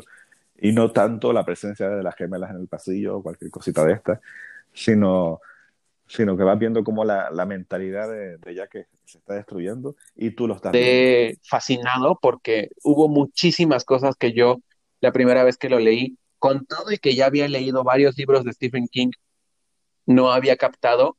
que todas esas partes que en su momento a mí se me hicieron aburridas o tediosas, ahora eran como que las que más me llamaban la atención porque precisamente eh, evocaba un recuerdo de cuando este, alguien le hizo o le dijo algo cuando era pequeño, no sé, alguna cuestión así, y pues es súper sorprendente, ¿no? Y bueno, pues ya casi para terminar, nada más, para mí hay dos trilogías de libros que me gustaría comentar antes de que termináramos este primer podcast, amigo, pero no sé si tú tengas alguna otra recomendación o algún otro aporte que hacer.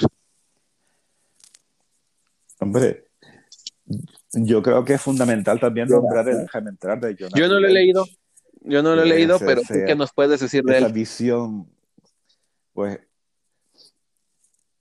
pues que en, este caso nos presentan a, un vampiro infante, es una niña, es una niña que se siente sola, porque ella sabe que es una criatura, pero que, que está sola, y que se encuentra con otro niño que tiene muchísimos problemas en su escuela, problemas de, bullying, sobre todo eh, se siente maltratado, se siente aislado por, por todos sus compañeros de trabajo, con maltratos físicos y, y, verbales muy, muy acuciantes, y de repente entre ellos surge esa amistad, esa química en la que eh, te comprendo tu soledad y tú comprendes la, la mía, y, y, claro, con las consecuencias que pueda suponer que, que esta chica, esta niña vampira, pues no decide alimentarse de él, sino decide eh, sentar esa amistad.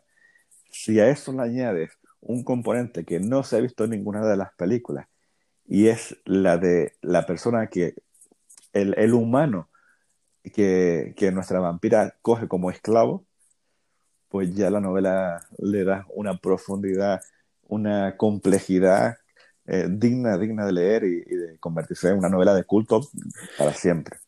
Es una historia maravillosa y dura de leer y con, como yo te digo, con muchísimas interpretaciones. Fíjate que esa la tengo ahí, pero no la he leído por una u otra razón. Hace unos ocho o nueve meses la quise empezar a leer, pero te voy a ser sincero, no pasé de la página 5.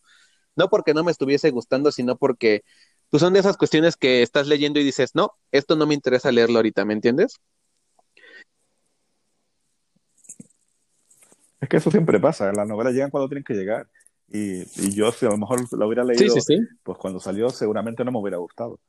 Pero claro, las leo siendo Es lo que te iba a decir. Pues tú teniendo niños, tú ya le ves otro cariz, precisamente por lo que comentabas de el humano, ¿no? Que, que eligió.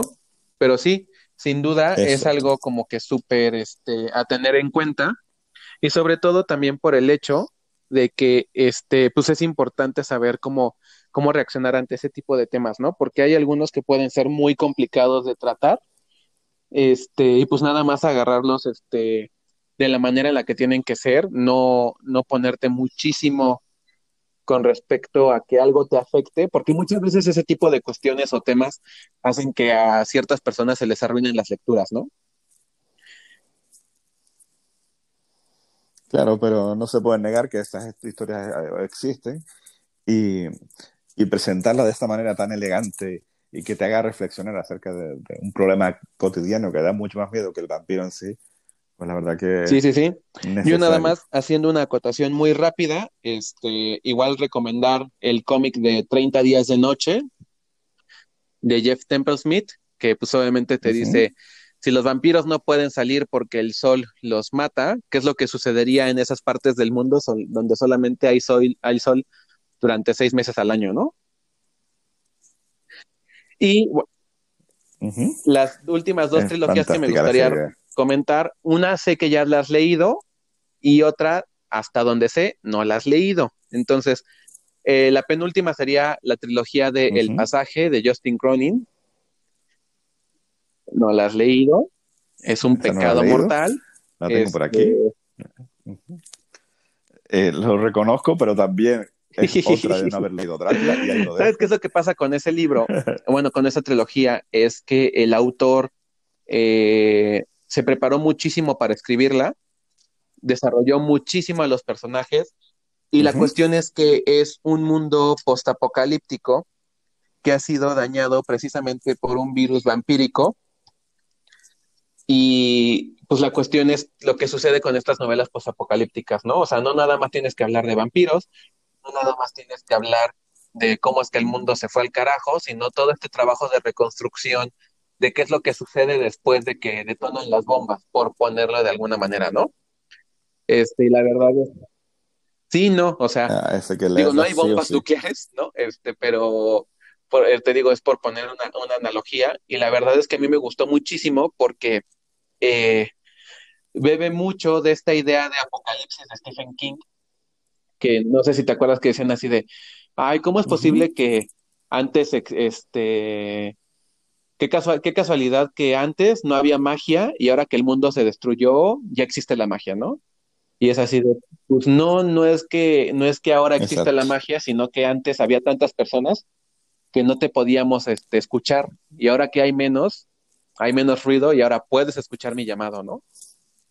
Y, este, y, y es lo mismo con, con este libro, ¿no? O sea, hay unas cuestiones que son completamente científicas y biológicas en el libro, pero hay otras que son completamente místicas y, este, y mágicas. Y la verdad es que yo siento que el autor este, las combina excelentemente y a mí me encanta, me encanta. Solamente he leído los primeros dos.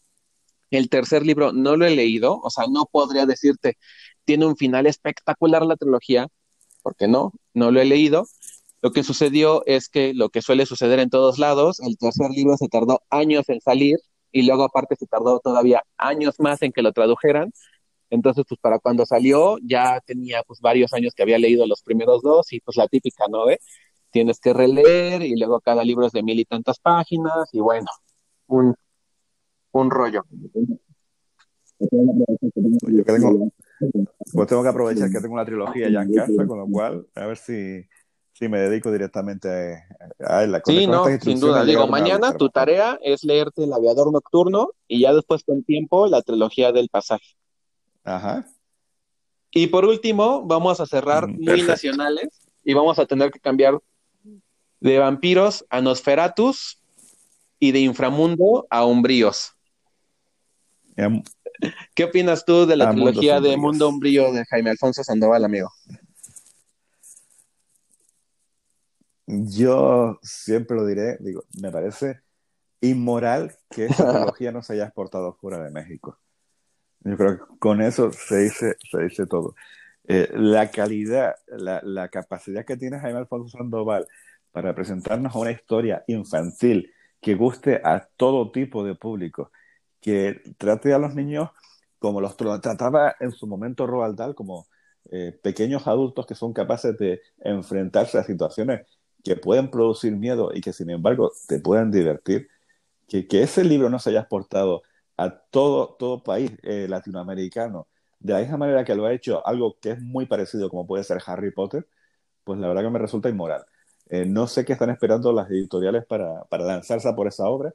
Supongo que será por derechos editoriales o por no lo sé, pero creo que tenemos ahí un tesoro y, y, y no entiendo, no Pues entiendo por mira, no yo conozco a. Jaime, es un súper, súper, súper autor, o sea, eh, a nosotros nos llegó a mostrar fotos, digo, yo no he tenido, eh, conozco a varios que han tenido la oportunidad de visitarlo en su casa, yo no he tenido ese gusto, pero nos llegó a mostrar de toda la Uh -huh. investigación que él hizo para crear el mundo eh, vampírico que creó, su mundo umbrío.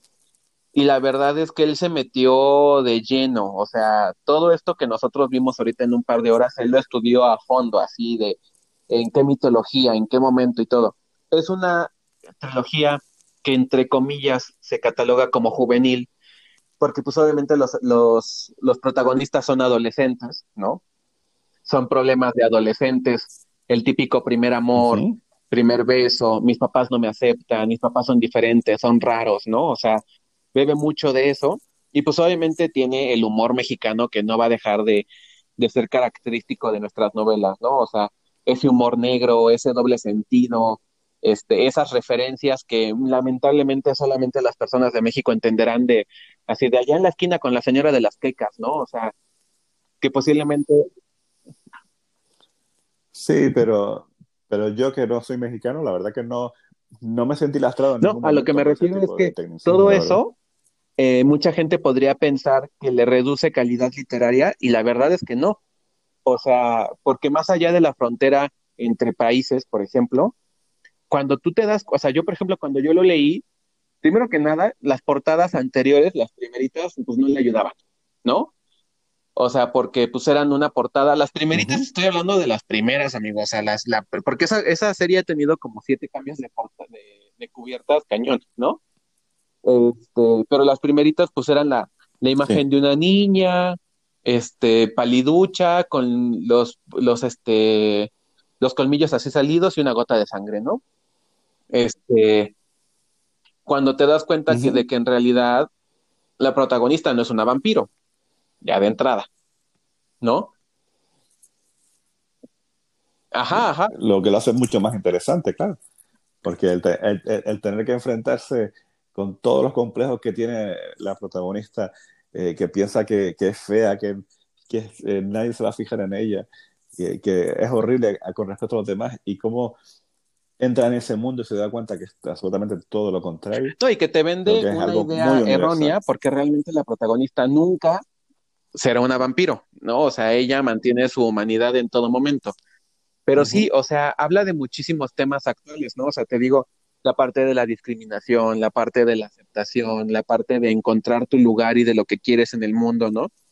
Y pues entre todo eso metemos una batalla épica por el fin del mundo. este, y te digo, cuando yo empecé a leer el libro, ya de entrada son libros tochos, o sea, yo creo que cada libro ha de ser como de 800 páginas, pero que se te dan rapidísimo, porque precisamente la forma de narrar de Jaime es muy, muy, es muy rápida, muy, muy coloquial, ¿no? Lamentablemente, lamentablemente y afortunadamente. Lamentablemente la primera edición que salió de esos libros es una edición que eh, estaba con una editorial que hoy en día ya no existe, que era Grupo SM, este, y eh, por la extensión de los libros, por tanto que había escrito Jaime, lo obligaron a, recortarlos, ¿no? Entonces, el primer y el segundo libro están completos y tú te das cuenta porque van en un ritmo en el cual te sientes cómodo, pero el tercer libro, que es el más choncho, que llega casi a las mil páginas, sí hay partes en las que cuando tú lo estás leyendo, sientes que pasan de un lado a otro muy fácil, ¿no? Así como, o sea, como que muy rápido, como dices, híjole, es que sientes que ya van las cosas, aunque son casi 900 páginas, es un mundo tan grande y hay tantas cosas abiertas y que están pasando al mismo tiempo en tantos lados que dices, híjole, como que aquí falta algo, ¿no? O sea, como que estoy dando, doy, estoy dando brincos, brincos temporales. Hagan de cuenta como terminar de ver la octava temporada de Game of Thrones, ¿no? O sea, dices, algo está mal aquí, ¿no? O sea, siento que se están, ajá, siento que se están comiendo algo, ¿no? Aquí están equivocados. Entonces, el final, aunque es eh, bueno, aunque es este eh, acorde a la historia, sí sientes que es muy precipitado. Y el beneficio que tenemos ahorita es que la editorial Montena de Penguin Random House compró los derechos de la, de la, de la ahora tetralogía y lo que hicieron fue precisamente eso. Se publicó el primer libro en el cual Jaime incluyó un relato inédito. Se publicó el segundo libro normal y se acaba de publicar el tercer libro en librerías que es la primera parte este, del tercer libro, o sea, ya va a sacar un cuarto libro todavía más, ¿no? En el cual, pues obviamente, él, en vez de publicar las 800, 900 páginas que publicó en un principio, va a publicar las 1600 y algo que quería publicar inicialmente. Entonces, este, es, es una cosa impresionante, ¿no? La cuestión aquí es que, pues, aplicó un Stephen King. Se publica primero una danza de la muerte y unos años después se publica Apocalipsis, ¿no? Y es, lo, o sea, si tú le preguntas a Jaime, te va a decir lo mismo que decía Stephen King. Es la misma historia con el mismo final, nada más que en la nueva versión que es la extendida, pues vas a ver más detalles que tal vez no se habían comentado en el, en el primer borrador, ¿no? Ya, pero tendría que aprovechar ahora en estos momentos para ampliar el público en ese aspecto, porque, porque la historia es tan fascinante que ahora que tienes los derechos, que puedes publicarlo, ¿por qué no arriesgan? Y, y sabiendo la, la, cantidad de demanda que hay de la gente que quiere leer esa historia, ¿por qué no la publican aquí en España, por ejemplo? Porque yo mismo, eh, la, la, edición que tengo es la de los tres libros y, y, me resultaría muy complicado empezar a hacerme con una nueva edición con todo lo que supone eh, importar un libro como, como ese de México. Yo creo que va siendo hora que, se publique sí, sería para poder comprarla en condiciones. Con, con, Montena o ver con qué sello estarían dispuestos a publicarla allá. Digo, lamentablemente, eh, recuerda que normalmente los libros juveniles no suelen, no, no, es, no es normal, ¿no? O sea, pero no suelen caer en su sello más barato que es de bolsillo, por ejemplo, ¿no? O sea, tú no vas a encontrar un libro de Roald Dahl de bolsillo, o sea, tú lo sigues encontrando en, encontrando en Alfaguara, por ejemplo, ¿no? Y Montena es lo mismo, o sea, no hay un solo libro de Montena que estén de bolsillo. Y por la cuestión de costos, posiblemente sea, sea un impedimento, ¿no? Pero sin duda, este, yo creo que lo que sí tú podrías optar, amigo, y digo, yo sé que no es lo, lo mejor para ti, pero que yo sé que sí haces también, pues sería comprarlo en digital, ¿no? O sea, la versión ya completa. Sí, pero eh, entiendo que, que, es la alternativa que me queda. Sí. no dejan de ser novelas a las que tienes mucho cariño y, y, y, se te hace como que, que, no es lo que tú quieres. Quieres en algún momento dado poder comprarla como merece una obra tan... Eh, sí, fíjate que, o sea, te digo, yo lo leí y este... Te digo, el primero me encantó, me lo devoré. El segundo igual lo devoré. Aunque hay un personaje que se llama Vania Villaseca que la pinches odio con todo el alma que en el segundo libro, no, es que ella era insoportable, o sea, te lo juro, yo lo único que quería, durante todo el segundo libro, yo lo único que le pedía era que se muriera en un charco de ácido clorhídrico o sulfúrico y que gritara piedad mientras sus huesos se derretían, o sea, es que no es un personaje que haya hecho algo malo y que odies, es un personaje que hace algo malo cada página, o sea, pero cada página, cada página, cada página, cada página, o sea, no hay un capítulo en el que no haga algo que no detestes. Eh, es que, lo, mira, todavía me acuerdo y me enojo. Ya, en el tercer libro, como que ya, te desahogas un poquito, un poquito, ¿eh? Porque aún así yo me quedé con ganas de más. Pero este, pero sí, ¿no? O sea, y como dices tú, el hecho de que un personaje te cale tanto es porque el autor hizo algo bien, ¿no? Sí, sí, sí, yo me acuerdo que yo le mandaba mensajes a Jaime por Twitter y le decía así como de que por favor dime nada más que en el tercero se va a morir, mándame un mensaje privado si no quieres spoilearlo, pero dime que se va a morir, ¿no? Y nada más me decía él, ten paciencia, porque el tercero se tardó también un buen rato en salir, porque te digo, por la extensión, la editorial no se lo aceptaba. Le decían, es que es muy largo para un libro juvenil y la verdad es que en costos no nos sale, ¿no? Entonces él tuvo que hacer toda una reingeniería y prácticamente mutilar su obra para que pudiera salir a la, a la luz. Y pues bueno, pero volviendo al tema que nos apaña el día de hoy, es una novela de vampiros, una trilogía, tetralogía actualmente, que vale muchísimo, muchísimo, muchísimo, muchísimo la pena para cualquier público. Es una novela que está este, catalogada como juvenil, pero que yo siento que un adulto que no esté amargado puede disfrutar sin ningún tipo de problema. Pues yo lo descubrí con cerca de 40 años y para mí ha sido una de las novelas más divertidas que, pude descubrir. Pues sí. La verdad. y bueno, yo creo que ya para cerrar este podcast, del cual ya llevamos tres horas, madre mía, ¿cómo, cómo pasa el tiempo cuando te diviertes, dicen por ahí. Ya, ya, ya nos vamos ya nos vamos En España. Este, pues lo único que puedo decirte, amigo, eh, muchísimas, muchísimas, muchísimas gracias por eh, ser el padrino de este podcast, ¿no? Recuerden que el nombre del podcast es Manuscritos Ocultos, que el tema del día de hoy fue los vampiros y pues que es la primera vez que nos estamos viendo por este por este medio que seguramente van a estarme escuchando por medio de Spotify o tal vez en algún momento lo suba también a YouTube, no sé, lo tendré que checar. Agradezco muchísimo a todos mis Patreons por esta idea.